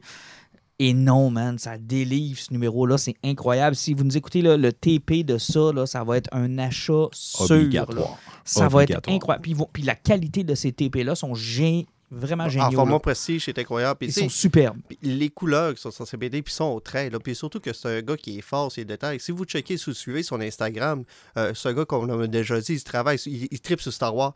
Tout ce qu'il travaille sur des gros décors, qu'est-ce qui est gros, c'est toujours plein de détails super beaux. Moi, dans ce numéro-là, je lisais quand je suis arrivé à sa forteresse de la solitude, Ah, qui était beau, sur deux hein? pages. Ouais. Ah, ah, Sa forteresse était magnifique, était incroyable. Ah, c'est vraiment Il y, beau, a, là. il y a une capacité de nous faire vivre le grandiose qui est vraiment incroyable. Puis c'est pour ça que tu sais, je déconne en disant donnez-lui du Green Lantern, mais je trouve que ça serait tellement fait pour lui. C'est un gros fan de Star Wars. Il a toujours rêvé de jouer dans cet univers-là. Tu sais, Green Lantern, là, c'est dans l'espace. là. T'es- Ouais, T'as tu pas peux de casse à que la tête avec les humains. Tu peux créer. Puis tu sais, toutes les créatures qui mettent dans, dans, dans, dans sa création, là, c'est tout le temps des affaires super cool. Ça serait parfait avec Green Lantern. La- L'affaire, par contre, c'est que moi, je l'ai lu dans deux projets qui se ressemblent. Puis, tu sais, j'ai hâte de le voir sortir de l'univers Mad Max. Là. Mm. j'ai- Extremity ressemble beaucoup à ce qu'il fait sur Earth. Murder là. Falcon. Ouais, c'est ça. C'est lui qu'il faudrait que je lise. Là. Mais, mais moi, je suis d'accord avec Jean-Luc. J'aimerais ça le voir sur autre chose. J'aimerais ça le voir dans une ville. J'aimerais ça le voir dans quelque chose qui n'est pas détruit ou qui n'est pas dans un. tu sais, euh, Extremity, ça ressemble beaucoup à Turbo Kid. là. Ça, ça ressemble beaucoup à Mad Max. C'est beaucoup influencé sur. Tu sais, c'est sale, c'est crotté. C'est un peu comme Star Wars. Épisode 4, c'était ça. C'est très western. C'est très. euh, J'aimerais ça le voir sur quelque chose d'un peu plus slick. Euh, avec Green Lantern, je pense que tu tiens quelque chose qui serait. Qui- Ça pourrait être curieux. Ouais. Ça Ben, en fait, ça, ça y ouvre la porte à n'importe quoi. Tu sais, il peut faire des planètes tout crottées ou ben avec des arbres et des dinosaures, puis il peut en faire des, des, des villes futuristes. Hey, ces monstres, c'est Amazon, là, sont-tu géniales? Hey, fout la chienne, là. Honnêtement, là, ça fout la chienne, là. Et euh, on vous dira pas tout parce qu'on veut absolument que vous vous procuriez ce Ah ouais. volume-là. là. Euh, chez Black Label, c'est, deux beaux coups de cœur. Arlene, j'avais trippé comme un mongol. Puis là, celui-là, je trippe comme un mongol aussi. Euh, le combat entre, Wonder Woman et Superman, c'est. euh, je sais que Jim Lee avait essayé d'en faire une dans For Tomorrow, là, puis c'est même pas c'est même pas proche. Là. C'est- On s'en rappellera plus une fois qu'on va avoir lu Wonder Mm. Woman Dead Earth. C'est le combat qui shake le- le- Ouais, presque un la des réalité. de super-héros les plus impressionnants ever. Ben, un, des, un des plus réa- réalistes, si on prend deux personnes de leur pouvoir qui s'affrontent. Mais non, ça, c'est vraiment quelque chose. Mais, tu sais, c'est ça, c'est parce que Black Label, c'est le temps qui commence à se déniaiser tranquillement pas vite. On a eu Arlene qui a du bon sens. Euh, le Batman Dam, que j'ai beaucoup aimé, même si toi, tu l'as pas Euh, compris et tu as j'ai rien détesté. hein, Euh, J'en ai qui est sur une série qu'on a décidé de pas faire parce qu'on s'en sacrait, mais de Question de Jeff Lemire. euh, Ça, c'était un coup de cœur qu'on a passé à côté. Une magnifique histoire de détective aussi. Les dessins sont magnifiques là-dedans. Il y en avait pas une autre aussi de Jeff Lemire. Là? Comment ça s'appelait? Le petit chef-d'œuvre, Joker Smile. Ah! Oui, c'est vrai. C'était pas Killing Smile. Killing Smile. Ah non, Killing c'est, Joker euh, Smile. Ah, t'as peu un nom, c'était. Hey, wow, bravo. Ah, Hey, on l'a hein? déjà oublié. Hein? Hein, On se demande pourquoi. Comment c'est ça qu'on a déjà oublié ça? Explique-nous. Ben, parce que c'était pas une histoire Parce que c'était mémorable. pas bon. C'était pas pas bon, c'était juste correct. Non, c'était... Euh, regarde, il a réussi- on a réussi à faire dire ça. Prends ça comme une victoire. ok? Oh, ok, Moi, c'est une, c'est- c'est- c'est- c'est une ouais, victoire. c'est une victoire. C'est une victoire. On prend ça Ah, comme ça. quantité de trucs que ce gars-là produit dans une année. Il peut Ouais. bien faire du Ah, matériel. ah, on correct. avait toute raison. C'est Joker Killer Smile. Ah, Killer Joker's Smile, Killer ouais. Smile. Eh, que c'était mauvais. Mais euh, d'ailleurs... Ah, il y a d'ailleurs, là, il y a un one-shot Oui. avec Batman qu'on n'a pas encore reçu. Non, donc, euh, ouais. Tu sais, parce qu'il y a tellement eu Ouais, de- je, je l'ai vu nulle part. Il était supposé d'être sorti la semaine passée ou whatever, puis je pense même pas l'avoir vu quelque part. Ah, il y a tellement eu de demandes là, pour avoir ce one-shot-là. Tout le monde s'est dit, oh mon Dieu, je veux absolument savoir ce qui se passe dans cet univers-là. Vous riez, mais c'est quelque chose qui a, qui a été quand même apprécié. là. Je comprends que vous autres, vous n'avez pas capoté là-dessus. Ouais, mais c'est une parce que Jake un Dion aimait ça, là, il s'en réconfortait. Ah, c'est Non, juste non, ça? mais il y, a, il y a plusieurs personnes qui ont aimé cette série-là. Ça, ça a remporté un Ben certain écoute, succès critique. j'en fais pas partie. D'ailleurs, euh, C'est c'est ton droit, c'est bien correct. ouais, je suis très content de ne pas faire partie de ta, de ta secte Jeff Lemire. Je suis bien, bien, bien content de ça. Euh, pas ce que vous manquez. Ah oui, c'est ça. Avant de passer pour euh, Star Wars, parce que je sens qu'on va en parler un peu, je veux qu'on parle de- des euh, éditions 80 anniversaire, 80e anniversaire. Il y a eu Joker, il y a eu Catwoman, il y a eu Robin, il y a eu Green Lantern. Je n'ai fait que Joker. Donc, je vais commencer avec Jean-Nic qui a fait les trois autres. Oui. Ben, J'ai fait Joker puis Green Lantern. Ah, t'as fait Green Lantern? OK. Euh, ben, tiens, on va commencer avec Green Lantern. Les boys, je l'ai pas lu. C'était-tu bon? Euh, je vais faire ça un gros résumé. Dans le fond, euh, c'était celui-là qui avait le moins d'impact parce que je pense qu'il n'y avait aucune des histoires qu'il allait chercher des- dans le Green Lantern qui existe présentement parce que tu sais, John Stewart est dans Justice League. euh, Jessica, elle, est pognée avec. euh, c'est, es-tu dans Odyssey? Oh, ben, non, Ouais, dans, dans, dans dans- Odyssey. dans Ghost, c'est dans Ghost. OK. Euh, puis euh, Al Jordan, ben, il est pogné dans, le cerveau de Grant Morrison, ce qui fait qu'il est fucké Ah, réel. le pauvre gars, il reviendra jamais de là. Ouais, Ah. J'ai hâte de lire ça. Ah, j'ai lu le premier TP, puis euh, j'ai peur de continuer. Euh, Donc, ça part mal? Alors, effectivement, euh, c'est que c'était c'est vraiment du stand-alone. Il y a quelques bons moments. À part- euh, il y a une histoire qui se démarque, là, puis c'est l'avant-dernière, selon mon, euh, à mon avis. Euh, c'est vraiment où ce que tu te ramasses, où ce que tu as trois Green Lantern qui sont rendus à 65 ans, peut-être en montant. C'est que tu as, Kyle Rayner, tu as Al Jordan, puis John Stewart, qui vont ne pas prendre une bière, puis ils se rappellent euh, des combats qu'il y avait avec Guy Garner. Ils sont en train d'attendre Guy Garner, puis ils se remémorent, dans le fond, des moments qu'ils ont vécu avec lui. Ouais, puis finalement, puis c'est c'est qu'il parle toujours du fait que c'était le gros cave, euh, qui était toujours en train d'écœurer tout le monde, puis de se refacer dans la face parce que c'était euh, Ils se sont l'Irlandais alcoolique. le, le, le bout où ce qui était devenu une espèce de monstre de feu. Là, euh? Non, ils se sont rappelé le moment où ils ont gagné une bataille contre Sinistro parce que Garner a décidé de se pointer devant Sinistro juste tout nu dans l'espace. Ça fait que Sinistro t'avait pogné les dents, que tu sais, toute sa force contre lui, pendant que lui a mangé du sacrement de volée, ben les autres ont achevé Sinistro qui était là. Ils sont toujours là. C'était toujours le con qui mangeait toutes les claques d'en face pour que nous autres, on soit capable de sauver Joe, mais lui, il était toujours au coma. C'est qu'il raconte tout ça en parlant du sacrifice que cet innocent-là faisait toujours en mangeant des volets pour les autres, pour que tu te rendes compte que c'est le seul qui est mort dans la gang. Ah, c'est poche. Ben Fait non, qu'il l'attendait pas. là, ils n'attendaient pas, c'est juste qu'ils prennent une bière. C'est comme la, journée à toutes les années, ils se remémorent. Ils se remémorent même, Ils vont prendre un verre, puis après, ils vont. Ah, en même temps, ça fait du sens quand tu connais Guy Garner. Ouais. Qui d'ailleurs est un excellent retour grâce à Geoff Jones dans euh, Green Lantern Rebirth, parce que le bout de ce que je vous parlais, là, il était devenu une espèce de. Euh, comment est-ce qu'ils appellent là, les, les- C'est pas des mutants dans l'univers de DC, là, des méta, euh, méta-humains, ça fait la même. là. Il était devenu genre euh, l'homme torche. Ah, c'était mauvais, c'était tellement vilain. là. C'était vraiment, vraiment vilain. Puis c'était justement dans euh, Rebirth que Garner était revenu, redevenu un Green Lantern. Puis ça faisait du bien parce que quel personnage haïssable. Ouais. Et euh, aimable à la fois. Quand j'étais jeune, je le détestais parce que, tu sais, Hal Jordan, c'est comme le super-héros classique. Il est fin, il est gentil, il a un grand cœur, il veut toujours s'améliorer. Puis Gardner, c'est comme le contraire. Là, je veux dire, il est baveux, il est prétentieux, il fait chier, c'en est presque un anti-héros. Puis avec le temps, j'ai développé un amour pour son, son humour corrosif. Ah, c'est un bon Il soit pas parfait. qu'il Non, c'est un bon personnage. Puis ah, c'est cool. Fait que c'est vraiment la seule qui s'est démarquée. Fait que c'est pas. euh, Je te dirais qu'il a. m- Moi, j'ai bien aimé ça. J'ai trouvé que ça se faisait vraiment bien. Ça rappelle pourquoi c'est le fun de lire du Green Lantern parce que, dans le fond, tu as une histoire sur chacun des Green Lantern marquants là, dans Mhm. des grands héros modernes. Il y en a beaucoup qui sont moins marquantes que d'autres. Je suis d'accord avec Alan, la plus intéressante, c'est clairement celle-là. Puis il y en a une aussi qui est sur Kilowog, qui est vraiment sympathique, qui a un petit twist à la fin qui me fait un petit pincement. Genre, c'est super Ben, sympathique. J'aimerais ça, moi, qu'ils sortent une série de, de, de petites histoires comme ça. Tu sais, un numéro là, que ça pourrait s'appeler, je sais pas, moi, Short Stories. là. Puis ça figure plein de super-héros, mais juste des shorts.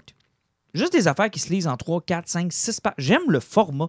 Je lisais Joker, là, puis tabarouette, il y a des affaires qui fessent là-dedans, là. Mhm. Oui. Il y a des affaires qui fessent qui sont intéressantes. Puis ça me faisait penser à Batman numéro 1000, le détective comique numéro 1000, où il y avait une histoire de Kevin Smith qui était juste tellement awesome. puis C'était genre 5-6 pages, pas plus. Puis il- il- J'aurais de quoi, moi? J'aimerais ça avoir un TP juste de nouvelles de super-héros. Je trouverais ça cool. Ben, euh, le Batman Black and White fait ça un petit peu. là. Je sais pas si tu connais. Ouais, c'est connais, souvent des, des cours d'histoire. euh, c'est plusieurs créateurs qui font ça là, en partenariat. Un écrivain avec un dessinateur qui font un Batman dans le genre. C'est souvent entre euh, 5 et 15 pages, mettons. C'est super sympathique. Ça, ça ressemble à ça. Mais j'aime beaucoup ça. J'ai eu du plaisir à lire Joker. Euh, tu me parlais de Robin, que c'était pas... Robin, c'est probablement le moins intéressant de la gang. En fait, ça, ça- ça vient toujours avec l'équipe créative qui est dessus. Puis dans ceux-là, ça tourne toujours autour du Robin, il est entraîné par Batman, il est en conflit avec lui. Puis il y a comme la moitié des histoires qui portent plus attention à l'après-Robin. Genre, c'est des histoires de Robin, mais il y en a une où tu suis Nightwing, il y en a une où tu suis Dick Grayson, mais pas en Nightwing du temps qui était un. euh, Tom King avait fait une série où il était comme un agent secret. Ouais, ouais, ouais, Il ouais. y, a, il y a une histoire qui se passe avec ça. Sinon, c'est quand même assez classique. là. Il, y en, il y en a une qui est sympathique euh, sur Stephanie Brown, là, qui est un petit peu plus humoristique. petite, hein. Ouais, Elle hein, a pas été Robin, euh, euh, genre euh, 15 secondes. ouais. Puis ils l'ont fait sur euh, le fait que ce soit une jeune femme qui est en train de grandir puis qui doit porter le costume de Robin. Ah ouais, un ils ont peu, fait un film sur. Ah ouais, ils ont fait une, une histoire sur le fait que le costume de Robin ne pouvait pas prendre ses seins, c'est ça? ben, un petit peu. Genre, ça, ça a l'air maladroit comme ça, mais au final, c'est, drôle et sympathique. Puis, tu sais, c'est, une femme qui l'a écrit. Fait Parce qu'il y a certaines cases qui étaient un petit peu plus particulières. Ben oui, ça, ça joue avec ça, là, le fait que c'est simple, ses fesses sont poignées dans le costume de Robin, a de la misère à combattre le crime. Mais tu sais, c'est traité sous un angle humoristique, puis en même temps, c'est Tout le monde voulait cette histoire-là dans un- une affaire de. Ben, pas nécessairement, mais tu sais, ça met de l'avant une réalité qu'on pense peut-être un petit peu moins. là, genre les costumes. Puis, euh, Après 80 puis dans celui de Catwoman, il y a un truc comme ça aussi. Là, il y en a un qui est Catwoman est dans un, un- ce qui semble être un Comic-Con. Puis elle signe des autographes, puis elle regarde certains costumes, genre des, mettons, des années 70. Puis elle dit, tu comment tu fais pour porter ça? Ce serait impossible que je bouge si j'étais dans ce costume-là. Puis elle fait référence, mettons, au costume de Michel Pfeiffer. Puis... Mhm, mhm. Ah, quand- il était-tu bon ce numéro-là ou? Non. Le Ah. Catwoman, c'était pas très. En fait, il y a des histoires dans le Catwoman là, où j'ai manqué m'endormir. C'est du 5 pages, puis j'avais hâte que ça se termine. là. Parfois, il y en a, sérieusement, là, je me dis, comment tu fais pour avoir rien que 5 pages pour raconter une histoire, pour faire quelque chose qui est pas très beau, pas très intéressant, mais il y a des histoires très sympathiques. Et il y en a une écrite par Tom King qui se passe en. C'est pas compliqué, 5 pages, 5 moments marquants de la vie de Catwoman et de Batman. Dans le fond, c'est l'heure. Ça commence avec Batman qui est en train de la scanner, puis elle pense qu'elle a pogné le cancer, puis elle dit, je suis sûr que c'est le cancer. Puis là, Batman, il la regarde, il fait un sourire, puis il dit, c'est pas le cancer. C'est pas à cause que tu as le cancer que tu vomis. Et là, il fait un sourire, là, elle fait comme fuck. Le Deuxi- Bat Baby! Le deuxième cas, ils sont en train de se battre sur un toit, comme Tom King sait le faire. Ils sont en train de se battre et de s'estiner toutes les deux. Puis là, elle dit Il faut que j'arrête, je vais vomir. Puis là, je vais aller dans le char, j'ai un bat bucket. Puis là, elle le regarde, puis il répond Oui, c'est littéralement un bucket avec mon logo dessus. puis l'autre case d'après, elle est enceinte, puis là, il y, a- il y a le bébé, puis ça se termine avec. euh, ils sont. Ouais, je, ben, ouais, je vais spoiler, c'est pas grave, ça, ça sert à rien. Ça se termine avec euh, leur femme, qui euh, leur bébé, qui s'appelle Elena, qui est rendu adulte. Ils sont sur, Wayne. la, ils sont sur la, la tombe de Bruce. Puis Selina euh, lui dit Écoute, je t'ai toujours détesté un peu parce que tu m'as privé d'une partie de ma vie, tu ressembles à ton père, t'es gentil, t'as pas mes défauts. Mais il dit il dit, t'as réussi quelque chose d'incroyable, t'es une voleuse parce que quand t'es né, t'as volé mon cœur. Puis, puis genre, j'ai fait, c'est tellement beau, fuck Tom King. Oh. Maudit bon écrivain, tu sais, 5 pages. Il raconte une histoire super touchante, super drôle en même temps. Euh, genre, ça vaut la peine de l'avoir rien que pour cette belle histoire-là. Ben, à peu près comme le Joker. là. Celui-là qui, celui-là qui marquait le plus, c'était la première, puis c'est Scott Ah, Snyder. celle de qui a Scott tué. Snyder. ouais. Quelle histoire! C'est là qui parle que le fait que le Joker va toujours s'infiltrer dans toi puis trouver le fait qu'il va ce qui va te faire peur puis il va il, il va faire des recherches sur toi parce que le gars est super intelligent puis il va faire je sais tout sur toi, je sais tout sur toi.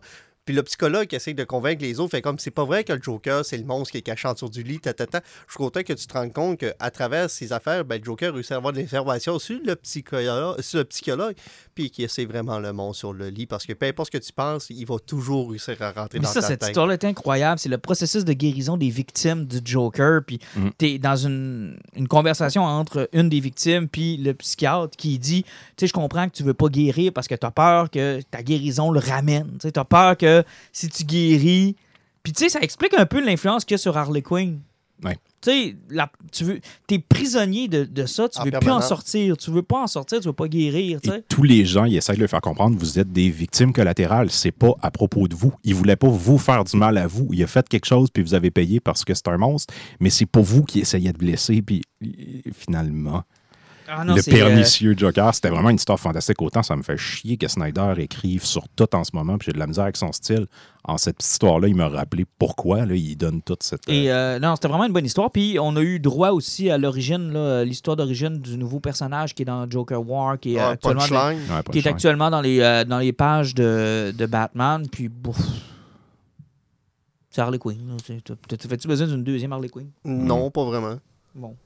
Ben, elle apporte quoi de plus ou de nouveau? Ouais, c'est une Harley Quinn qui est plus peut-être plus radicale, milléniale. Ouais, pas, là. C'est est ça. trash Ouais, peu, genre millénial, genre euh, j'ai tué mes profs, fuck la vie, YOLO. Là. Puis, euh, elle est avec le Joker. Il y a une histoire sur laquelle je veux vous entendre qui a été écrite par euh, Greg Miller, qui est un ancien journaliste de jeux vidéo pour euh, IGN, que je suis depuis super longtemps. Puis C'est l'histoire avec euh, la mort de Batman. Ah, où on c'est bon, suit- ça? Et le, sais, dans le fond, c'est une joke, là. C'est rien qu'à propos de cette dernière shot-là. Mais, tu sais, j'ai pas le goût qu'on parle de la dernière shot, mais j'ai vraiment trouvé ça cool parce que tout le long, je me disais, ouais, ça parle de la mort de Batman, mais pas vraiment. Mais Puis c'est qu'il veut en venir, mais. Mais c'est parce que c'est le feeling du Joker, tu sais, qui est le seul qui rit pas.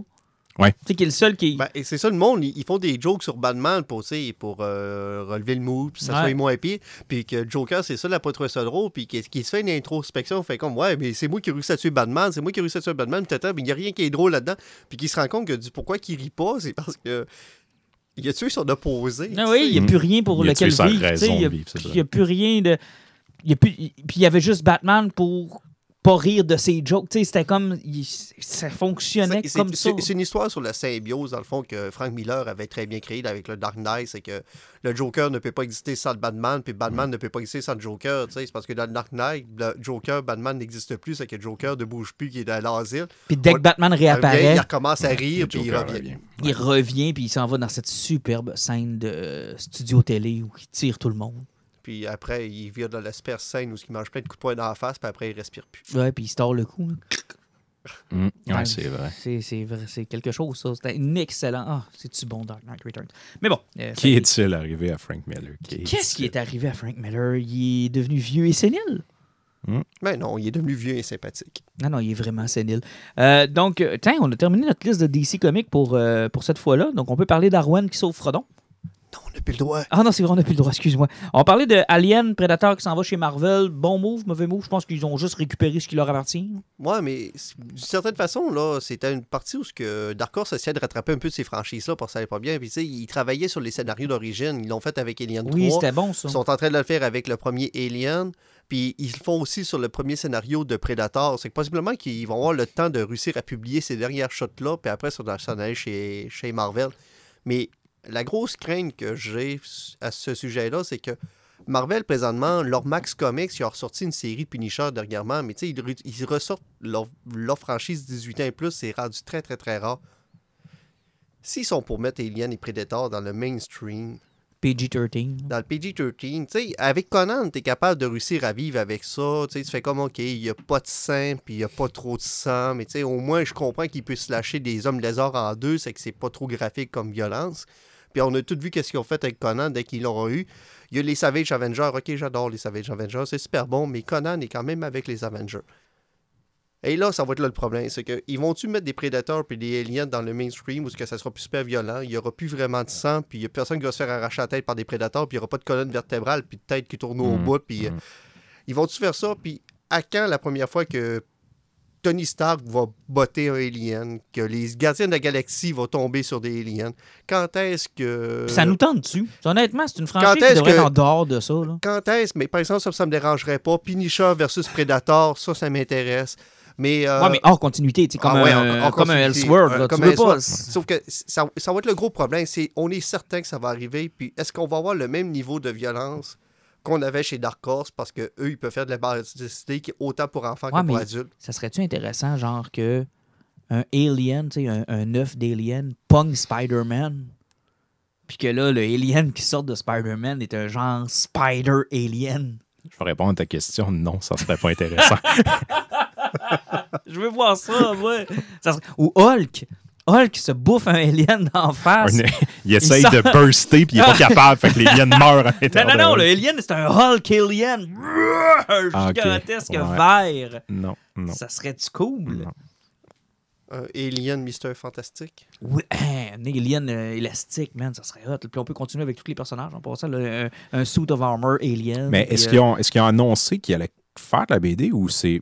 Parce que tu sais, j'ai pas, j'ai pas lu beaucoup Ouais, là-dessus, ouais, mais ils vont faire de la BD. ils vont faire la BD. Ouais, c'est ouais. pas rien qu'un move de. Ils reprennent les droits puis ils vont rien que mettre ça dans des caisses. que, Puis, euh, Non, ils, ils- reprennent les propriétés. Ils mais vont moi, faire je pense de qu'ils vont faire de quoi qui est séparé comme ils font avec Star Wars Ben, exactement, j'espère. Puis, Parce que, tu sais, Luke Skywalker n'a pas encore croisé Tony Stark. Là. Ouais, mais tu sais, Star Wars, ça, tu sais, à la limite, ça se rapproche de Disney. là. C'est quelque chose qui est plutôt familial. Puis, tu sais, ça, ça va on- pas très, très loin. Mais, tu sais, la- Alien puis Predator, c'est des séries presque d'horreur à la base. En tout cas, très matures. Comme Comment on a eu la peut- même conversation quand 20th Century Fox se sont fait acheter par, euh, par Disney, puis qu'on s'est dit, Chris, la, la- la reine alien est devenue une princesse Disney. Là. Ouais, Mm. exactement. Mais tu sais, ça va être la question. C'est parce que là, il faudra qu'ils ressortent une branche adulte chez Marvel pour, publi- pour publier ça. Parce que on a le même problème présentement avec Disney. Hein? Le catalogue de Fox, il n'est pas là. Non. Ben là, les États-Unis sont tous, ils ont capoté parce qu'ils ont vu les X-Men arriver, mais nous autres, ça faisait déjà un bout qu'on les avait côté canadien. Là. Ouais, mais Euh, mais pourtant, c'est- dans le très, très pas violent. Non, là, non, c'est le, seul, c'est le seul bout de Fox qui a traversé chez Disney. Parce que, puis, tu sais, j'en reviens à ce que je disais à Jean-Nic tantôt. quand ils ont fait ce move-là d'acheter 20th Century Fox, on a tous pensé la même chose. Tu sais, Alien, chez Disney, Ouais, c'est. Est-ce que ça vient de tuer la franchise de films aussi? Ou si jamais il y a des films d'Alien, ça va devenir genre vraiment PG-13 édulcoré au bout? Là? Ben, comme les Aliens vs Predator. hein. Genre, tu sais, c'est- on veut. Tu veux-tu ça? C'est un peu tuer le caractère de la franchise tant qu'à moi. là, tu, veux, tu ne veux pas ça. J'ai hâte de voir ce qu'ils vont faire avec ça, mais tu sais, ça fait de la logique quand même qu'ils sont- qu'ils soient allés chercher les droits. honnêtement. Ouais, mais c'est c'est toujours ça la, cra- la crainte, c'est parce que c'est c'est des personnages qui sont ultra violents, puis on se demande qu'est-ce qu'ils vont faire dans quelque chose qui essaie d'être de plus en plus familial. Tu sais, on, on a parlé une couple de fois avec le Disney Plus qui, qui, qui mettent des scènes embrouillées sur des Ouais. décolletés, Ouais. euh, qui cachent des fesses qu'on le voyait dans les années 80. Ils, sont- ils sont plus purs que purs. Là. Puis présentement, on est dans un mouvement là, que, euh, où tout ce qui se passe, la TV se fait encore de plus en plus censuré. Là, on est dans des shows des années 70-80 là, qui se font, même 90, début 2000, qui se font censurer des épisodes au grand complet. C'est qu'on a-tu besoin d'avoir d'autres séries qui vont se faire censurer puis se faire canceller comme Ouais, ça? ça a l'air qu'ils vont présenter Robocop sur Disney+, ça va durer 30 secondes. En fait, ça va être que la série télé des années 90. Je sais pas Oh si vous avez Dieu, souvenir oh de oui, ça. Ah, C'était Cheap, le là. 3 qui était déjà pas très bon, mais genre en plus cheap encore. Avec l'espèce de méchant qui avait une face toute... euh, Ouais. C'était en Ou- Robert ou, le Cheap, dessin animé, où Ah, le un- dessin un animé, chien lui Oh, lèche la Dieu. face. Ah, ça, c'était vilain, là. Mais euh, non, Robocop, je pense qu'ils n'auront jamais ça, là. Hey, C'était-tu violent, qu'un peu? Je l'ai réécouté récemment, là. Ah, c'est que c'est violent? Et que ça a bien vieilli. Ça, hein? Ça a bien vieilli, tu dis? C'est c'est génial. Ça, puis Ninja Turtle, le premier, là. J'écoute ça, là, puis sérieux, là, je ne changerais rien à ces deux films-là. Absolument rien. Même pas les grands bras du méchant dans Robocop quand il tombe dans le vide, là. Oh mon Dieu. Quand il passe à travers la fenêtre. Oui! là. Il y a des grands. Non, mais il y a le- des gigantesques bras. La scène, à part là, quand Murphy se fait éclater au début, là, c'est le- le- l'espèce de, de, de- de criminel qui se ramasse avec le bac d'acide Ah qui oui, essaie de traverser. tout- Puis Puis il ramasse, Il rentre en char dedans. Non, mais attends un peu. La C'est scène d'essai de E ED209. Oh mon Dieu, oui, ça C'est maquette. tellement bon, man. Alors, visez-le avec le fusil. Vous avez Vous avez 5 30 secondes. Hey, attendez, attendez, il cherche le piton, mais il te le descend, là. Et du grand Verhoeven, là, genre le corps est rempli de steak caché qui éclate. là. C'est purulent, puis ça Le éclate. gars, le gars, il est sa maquette, puis il tire encore. Puis tu fais juste imaginer, genre, ce robot-là qui fait de la police dans la rue.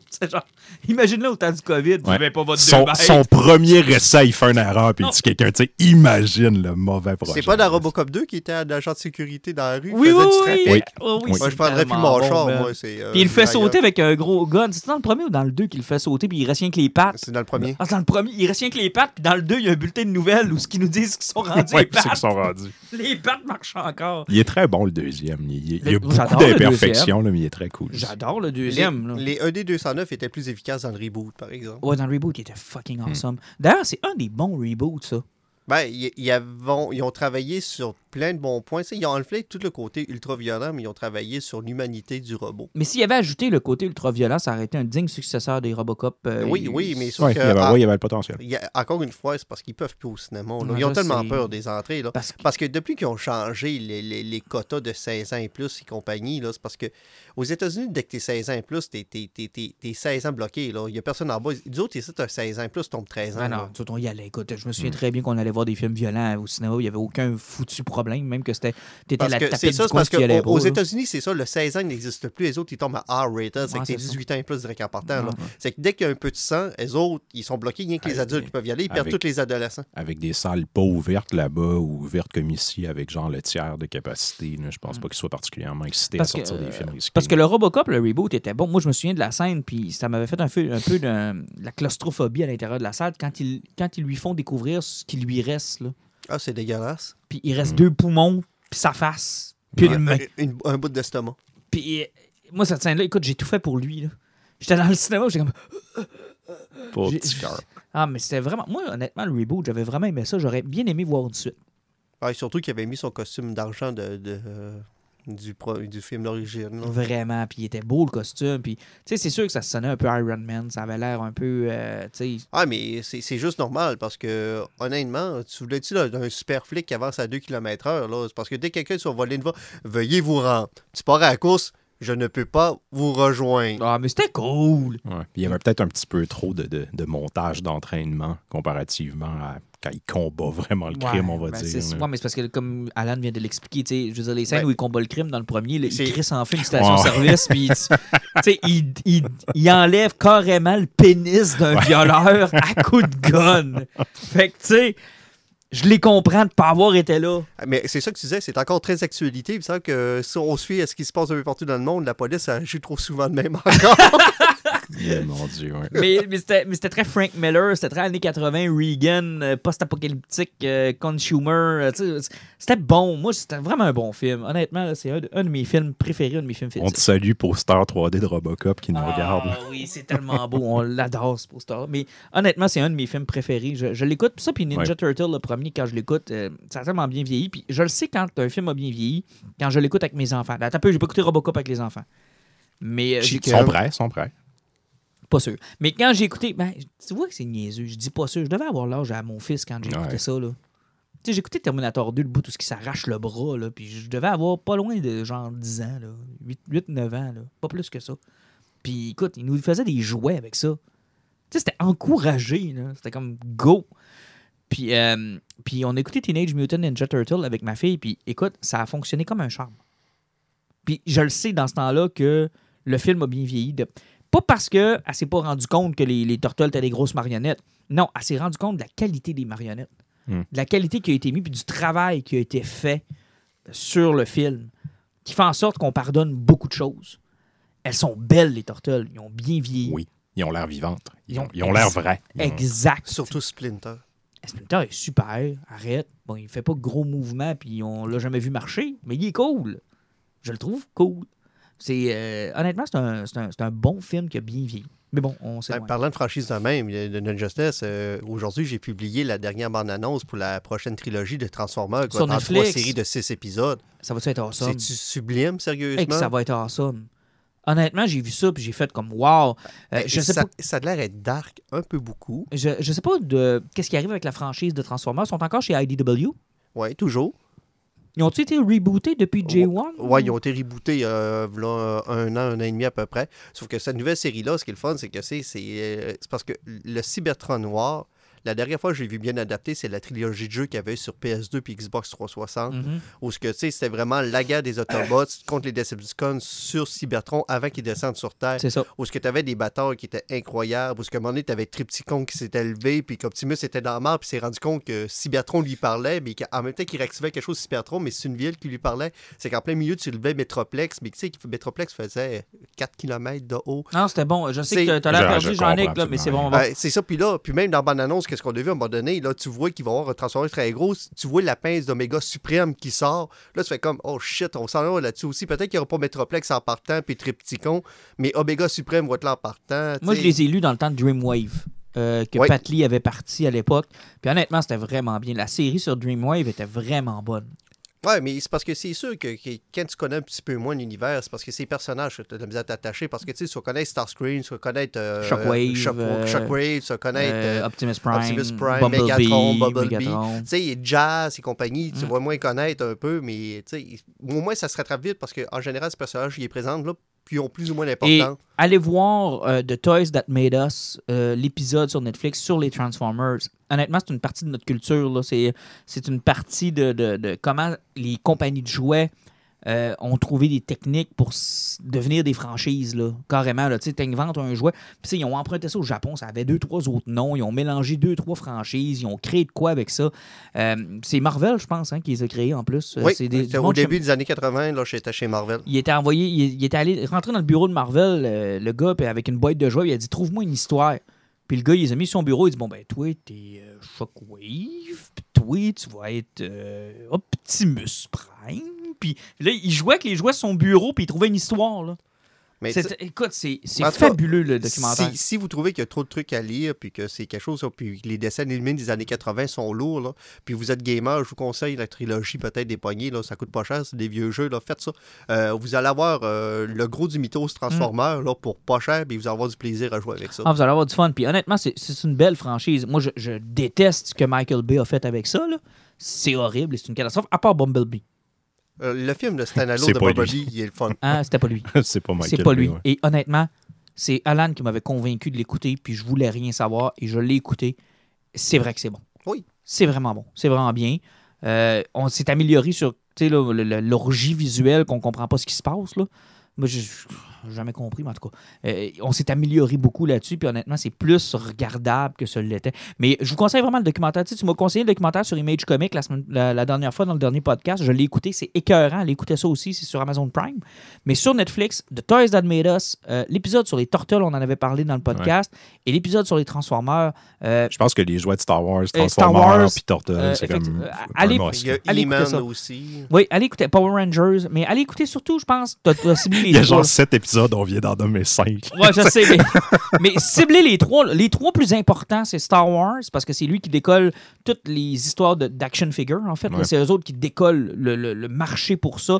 Et c'est Lucas, avec son deal incroyable, qui a fait signer à la Fox qu'ils doivent encore se mordre les doigts aujourd'hui, où il avait dit Je veux pas toucher une scène de la distribution des films, que vous sortirez autant de versions Mais je VHS, garde les royautés DVD, sur la marchandise. mais tout ce qui est marchandise, je- et à l'époque, la marchandise, c'était genre deux boîtes à lunch, puis euh, euh, je pense qu'il y avait eu un sac à dos à un moment donné de la planète des singes, là, puis c'était ça, là, il n'y avait rien d'autre. Écoute, il s'est mis riche avec ça. Asti que c'est mis riche? Mis riche, là. Riche, là. Écoute, à voir à quel prix sont partis les enchères du Montréal Comic Con en fin de semaine, là. Il y a du monde qui dépense sur les articles de Star Wars, là, puis euh, d'aplomb, là. Ben, ça arrive des fois, rien que la, qu'ils ont fait le dernier reboot de Power Ranger, à un moment donné, il y avait un pourparler de faire une suite, même si le film avait floppé au centre d'achat, parce que ça avait remonté la vente des jouets, ce film Ben oui, c'est sûr. C'était devenu le jouet. euh, Rappelle-toi quand on était kid, c'était c'était le catalogue, puis on entourait, puis c'était le jouet du moment, puis c'était très, très. Mais les, les séries de Power Rangers, ils s'en font encore. là. Il doit y en avoir une quinzaine. Ben, je viens de là. réussir à finir les cinq numéros de Turtle Power Ranger, puis même, euh, c'était, c'est, non, c'est, c'est- sérieusement, c'est sublime comme bande dessinée, c'est, c'est, c'est un de mes gros coups de cœur de 2020, c'est juste fucking incroyable. Ouais, ça peut pas être pire que euh, Turtle Ghostbuster. là. Non, non, non, non, non, mm, c'est, mm. c'est, c'est, c'est, c'est- c'est meilleur que ben, les choses que c'est meilleur que Batman, Superman, euh, que Batman Turtle. C'est nettement supérieur à Batman euh, Turtle. J'ai une question pour vous. Hmm? J'ai pas encore écouté la bande-annonce, puis j'ai peur de la réponse que vous allez me donner, là, mais la série qui s'en vient de Transformers, c'est une série animée ou c'est de l'horrible 3D? C'est du très beau 3D. C'est un beau Ah. 3D. Non, c'est un beau 3D. C'est pas un 3D Non, gênant. c'est parce que c'est, c'est, c'est des Transformers, c'est- sont rectangulaires, man. Non, c'est pas gênant, là. C'est pas. euh, j'ai pas regardé le dessin, puis j'ai fait comme. Euh, im- imagine un CGI de haute qualité d'un jeu vidéo. Ouais, C'est exactement ça. ça ressemble à ça. Quoique j'aurais bien aimé que ce soit un dessin animé. C'est J'aurais- parce que le problème du dessin animé, c'est, le coût de production qui Ouais, explose. probablement. Mais en CG, non, en CG, euh, en genre de, de 3D, là, c'est beau. C'est. Ouais, du shell shading de bonne qualité. là. Hey, il nous reste euh, pas grand temps, puis euh, je voulais peut-être faire des poisons. Je sais pas si vous en aviez préparé, mais on n'a pas parlé de Star Wars. euh, On, on va, on va en parler vite fait. on va en parler vite fait. Le- ça a été évoqué que Star Wars, on pourrait avoir donc l'épisode 7, 8, 9 qui ne sont plus canons. Ouais, Comment est-ce possible, Alain? Euh, c'est, c'est- je vais expliquer le, comment ça pourrait être possible, puis après, je vais donner mon avis du pourquoi peut-être qu'ils vont faire ça. Euh, les gens qui ont écouté Rebels, qui sont arrivés dans les derniers épisodes, le Temple Jedi que finalement Ezra courait après, puis que le Palpatine voulait avoir, c'est, un, c'est une salle des miroirs. Puis ces miroirs-là sont, sont attunés avec la force, puis tu peux voyager à travers le temps, à travers ces miroirs-là. Et qui dit voyager à travers le temps, ça ouvre la porte à plusieurs dimensions haut. Donc, c'est à partir de ces miroirs-là, d'ailleurs, que Ezra avait réussi à sauver Ashoka qui est dans- qui a- de son duel contre euh, euh, Anakin Skywalker, contre Darth Vader, qui s'est fait tuer dans la série. Donc, euh, la spéculation irait que sur la Death Star 2, il y avait une salle des miroirs. Donc, ça serait même dans une salle de miroirs que Rey avait trouvé la clé. Puis c'est pour ça qu'elle aurait eu une vision avec une L qui est Evil, parce qu'elle aurait, été rentrée dans une salle des miroirs. OK. Puis même si on y va dans la version de Ryan Johnson, qui a été descendu dans le puits, possiblement que Tous c'était... les miroirs, Tous toutes les miroirs, c'était toutes des raies possibles qui auraient pu exister aussi. C'est qu'on on- on est dans cette vision-là. Donc, Palpatine, lui, ce qui serait arrivé, c'est que quand il s'est fait tirer en bas de la Death Star par Darth Vader, il aurait canalisé la force pour réussir à rentrer dans sa salle de miroir à distance. Ce qui expliquerait pourquoi il aurait été magané à ce point-là, qu'on l'a vu dans l'épisode 9. C'est qu'il aurait comme créé un univers parallèle où ce qui a réussi à se téléporter dans cet univers-là, où ce qui aurait pu réussir à revenir. Mais à partir que tu pars de ce point-là, c'est que est-ce que c'est une fracture qu'il y a eu un univers parallèle qui a été créé ou c'est une, véritable continuité qu'il y a eu? Donc, un peu comme Avenger Endgame, en ouvrant ça, t'ouvres la porte à un multivers de Star Wars. Exactement. Et est-ce que c'est une bonne chose, Alan, que Star Wars ait un multivers? Ben, pour euh, un point, oui. Parce que le- moi, ce que je suis pas d'accord, c'est dans l'article où ce que le YouTuber disait, euh, c'est pour pouvoir continuer à faire des films. C'est faux. Parce que présentement, là, il y a une réalité où ce qu'ils sont fourrés un petit peu euh, chez, euh, chez Disney. C'est que les films, on s'en sert parce que après Retour du Jedi, il y a le Mandalorian, là, puis ils iront pas plus loin que ça. Mhm. De toute façon, tu peux plus faire de films avec Luke Skywalker, avec euh, Léa, avec Han Solo. Ils sont tous vieux ou morts. Euh, mais ils ont un problème. C'est qu'au niveau du roman et de la bande dessinée, depuis que ça a commencé, ils ne peuvent plus utiliser ces personnages-là post Retour du Jedi. Pourquoi? Parce que de un, on- ils savent pas ce qui s'est passé là. Et de deux, avec l'épisode 7, 8, 9, ils ont créé un univers où ce qui s'est rien passé pendant 40 ans. Parce que tu vis un univers où ce que. Tu sais, la dernière grosse bataille qu'ils ont eue, là, c'est la bataille de Jakku qui s'est passée quelques années après le Mandalorian. C'est même pas dix ans plus tard. Mais c'est là que je te suis pas, parce que si on suit les films de Star Wars, ils ont fait la même chose avec Obi-Wan, ça n'a jamais rien empêché d'écrire sur Obi-Wan. Tu sais, je veux dire, Obi-Wan, là, de la fin de Revenge of the Sith jusqu'au début de A New Hope, il est supposé être en ermite sur Tatooine. Pourtant, on veut Non, faire une non, série de c'est 12 pas- épisodes dessus. Euh, mais c'est parce que ça, ça va être une série d'ermites. parce que, Tu sais, si tu veux suivre euh, Luke Skywalker, tu veux suivre Luke Skywalker qui se promène sur une planète en fait j'ai trouvé un artefact Jedi. Oh non, il est vide de force. Ou peut-être, euh, ah, lui, il a un peu de force dedans. Non, c'est parce qu'ils n'ont plus de bataille avec. Parce que Jakku, c'est la dernière bataille. Puis après, là, tu es dans la création de la Nouvelle République et la démilitarisation de la Nouvelle République. Ça fait que ils n'ont pas construit des nouveaux vaisseaux. Ils sont pas à la guerre. Ils ont enlevé les vaisseaux de l'univers. Il s'est passé rien.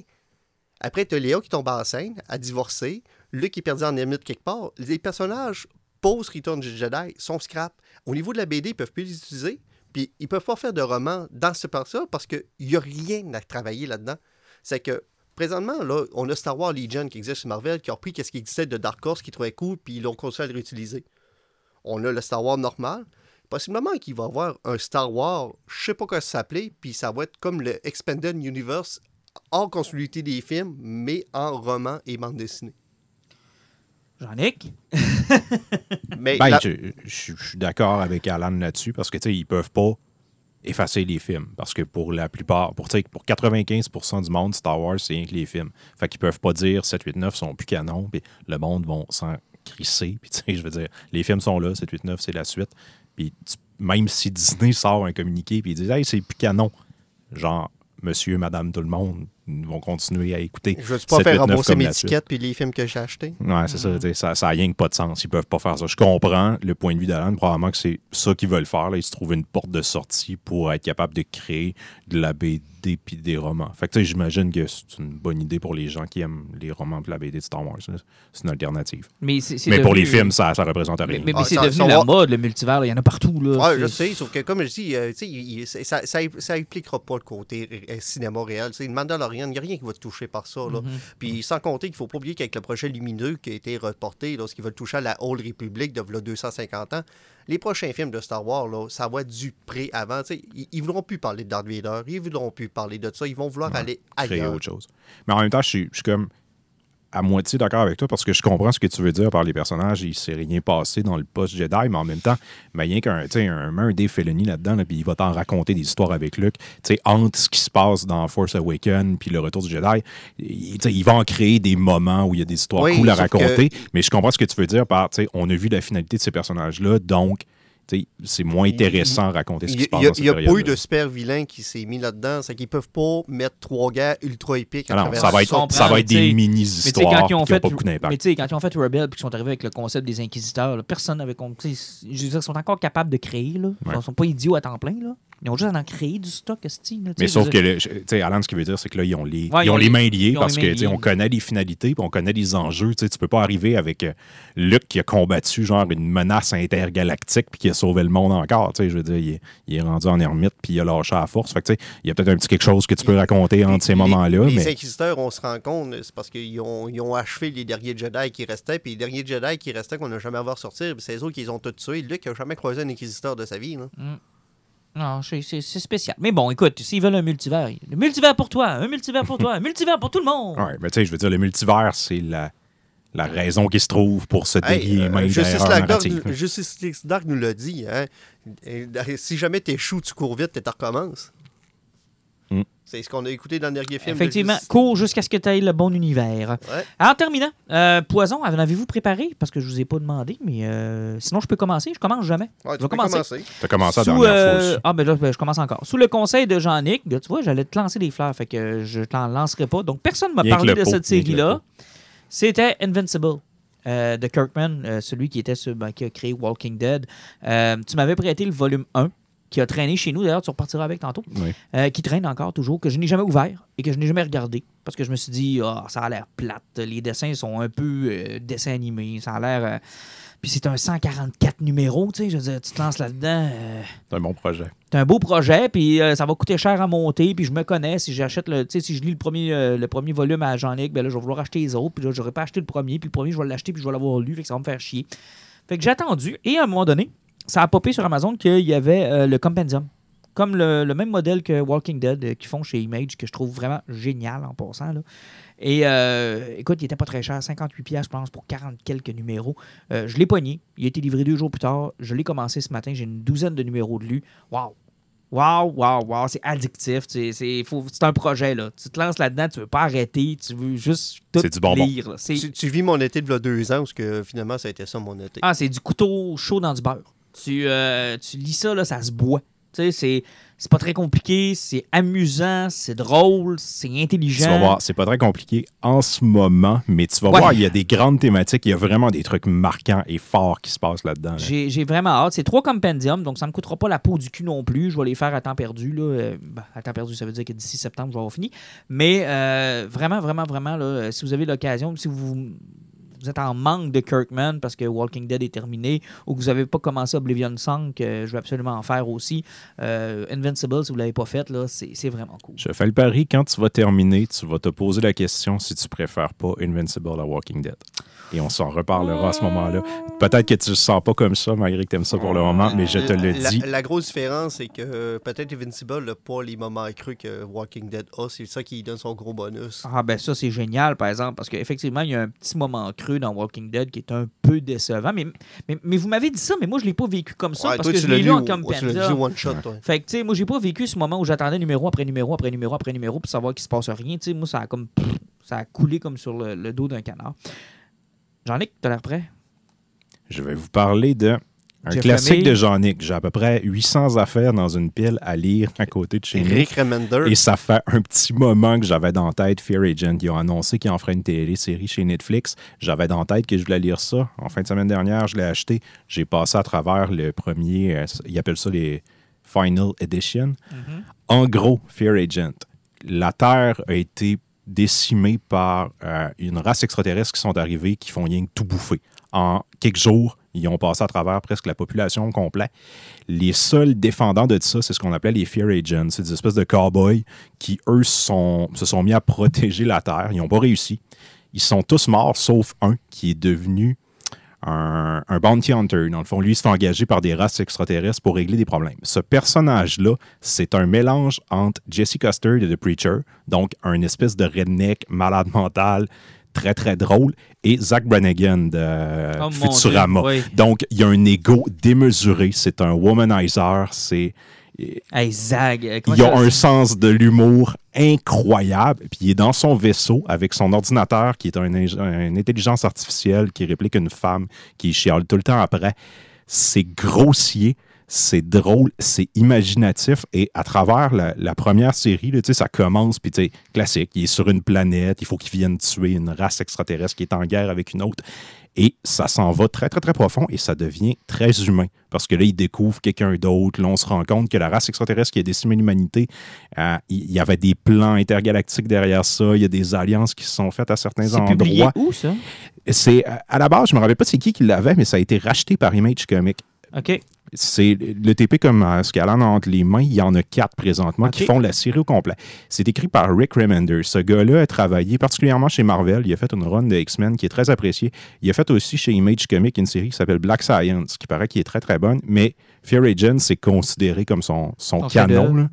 Et je vous jure, là, j'ai lu ça comme tu as lu Invincible. là. Je l'ai dévoré. Ça m'a Ah. pris deux heures Cool. et j'étais pas capable d'arrêter. Puis là, je vois qu'Alan l'a entre les mains. Je suis sûr qu'il va partir avec puis qu'il va le dévorer comme moi. Non, ça a l'air bien. C'est vraiment, vraiment excellent. Parce que j'ai des choses qui sont dans, Mais dans, dans si, si tu voulais lire, lire quelque chose d'autre qui était bon, là, qui était apocalyptique, là, il a travaillé avec euh, Sean Murphy sur Tokyo Ghost. Ah, ok, intéressant. Fait qu'on on connaît le monsieur. Et Ben, il a fait du X-Men, il a fait d'autres Ouais, choses aussi. ça. Mais là, moi, j'a- j'attends parce que c'est drôle que tu. On pogne plein d'affaires chez Image. euh, sais, j'ai plein d'affaires que, que j'attends de découvrir aussi, que j'ai hâte de lire puis de vous parler. là. Mais c'est cool. C'est une belle petite découverte. Je vais la mettre sur ma liste. J'ai peut-être le goût de, de lire ça. Alan, je termine avec toi. Puis, euh, on a 1h17. Fait que t'as 4 Ah, minutes. euh, ça sera vraiment pas long. Euh, moi, dans le fond, euh, je veux juste parler euh, d'une BD publiée chez Dupuis que j'ai lu de, la- avant hier, ou ben, ouais, avant Mhm. hier, Wild West, illustré par euh, Joseph Lamontagne, puis euh, écrit par Thierry Loris. J'ai vu beaucoup de monde le partager. Ça a l'air populaire. Je, je, je Euh, connaissais pas ça. Ben, finalement, ça parle un petit peu de la jeunesse de Calamity James, dans le fond, Ok. qu'elle avait 16 ans, puis que qu'est-ce qui s'est passé avec, euh, qu'est-ce qui était très trash, parce que finalement, elle s'est ramassée à travailler d'un bordel, à se faire un petit peu exploiter. Euh, c'est quelque chose qui représente très bien le Far West. C'est cru, c'est gras, c'est le rêve américain pur et dur.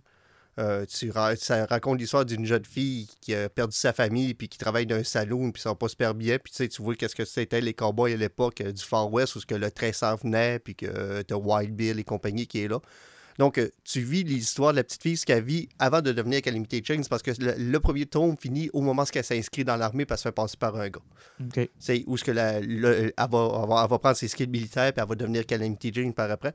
Mais ce qui est impressionnant dans ces BD-là, c'est pas autant l'histoire puis le côté trash, puis tu sais, c'est la profondeur émotionnelle de cette histoire-là. C'est Joseph La Montagne, la qualité graphique qu'il a mis là-dedans, puis le paquet de détails qu'il peut mettre. Tout la BD, un des premiers plans que c'est une grosse case d'un saloon. Le nombre de têtes empaillées que tu peux avoir partout, d'escaliers, de personnes qui jouent au poker, qui prennent un verre partout, il n'y a aucun détail de cette bande dessinée-là qui est laissé au hasard. Tout est travaillé, tout est pointillé. C'est incroyable. Les couleurs, le dessin, l'histoire. Euh, Sérieusement, de A à Z, c'est un foutu chef-d'œuvre. Je ne veux même pas imaginer le nombre de temps que ça peut prendre faire une BD de même. Puis si elle sort rien qu'un ou deux ans, tu comprends pourquoi. OK, oui. T'allais dire. euh, il nous ouvre la porte et on va terminer là-dessus. Un western comme ça, lisez ça en écoutant du Ennio Morricone, le grand Ouais. maestro qui nous a quittés aujourd'hui. Quelle triste nouvelle. Ouais, c'est triste. Écoute, des trames sonores oscarisées deux fois, je pense. Euh, une fois à titre euh, honorifique, puis une autre fois sur euh, Oh, ça veut rien dire de nos jours dans l'ère de Hans Zimmer. Ouais, non. Tata Boutlamine Ouais, on n'est pas dans. Hans Zimmer.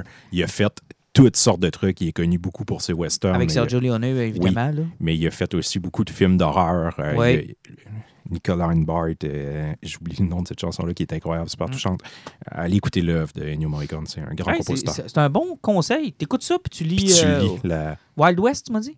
Wild West, exactement. Ça se pogne dans n'importe quelle Pas librairie. Wild Wild West. Non, Ok. vraiment pas. Parce que ça, ça tu veux pas poigner ça. Non, non, non. Non, Wild non, Wild vraiment. West. Euh, Ça se pogne dans n'importe quelle librairie. En plus, c'est tu sais, c'est du Dupuis. C'est c'est une bande dessinée française. Est-ce qu'il va y euh, avoir de la suite ou ben c'est vraiment juste un. Tu sais, genre, ben, tu peux acheter ça, c'est- marqué un à côté. C'est qu'on Ah. espère qu'il va y avoir une suite, mais sauf que tu sais, c'est de, la ba- c'est de la bande dessinée française. euh, c'est du bande dans dessinée. sept ans. Ouais, mais euh, comme je te dis, au, au, au quantité de dessins que de. que- Tu sais, c'est- c'est des- et chaque case est une œuvre d'art. Ah, c'est ça, c'est long, là. Tu- tu sais. Ben, un peu comme ce que Kirkman faisait dans Invincible quand il dit on réutilise les mêmes cases pour faire ouais, il pourrait prendre il pourrait donner un cours. là. On réutilise les mêmes cases sur trois pages pour donner un ton émotionnel, après ça, c'est- Mais bon, OK. Hey, euh, on se revoit dans deux semaines? Ouais, ouais, certainement. À plus. À À plus. plus.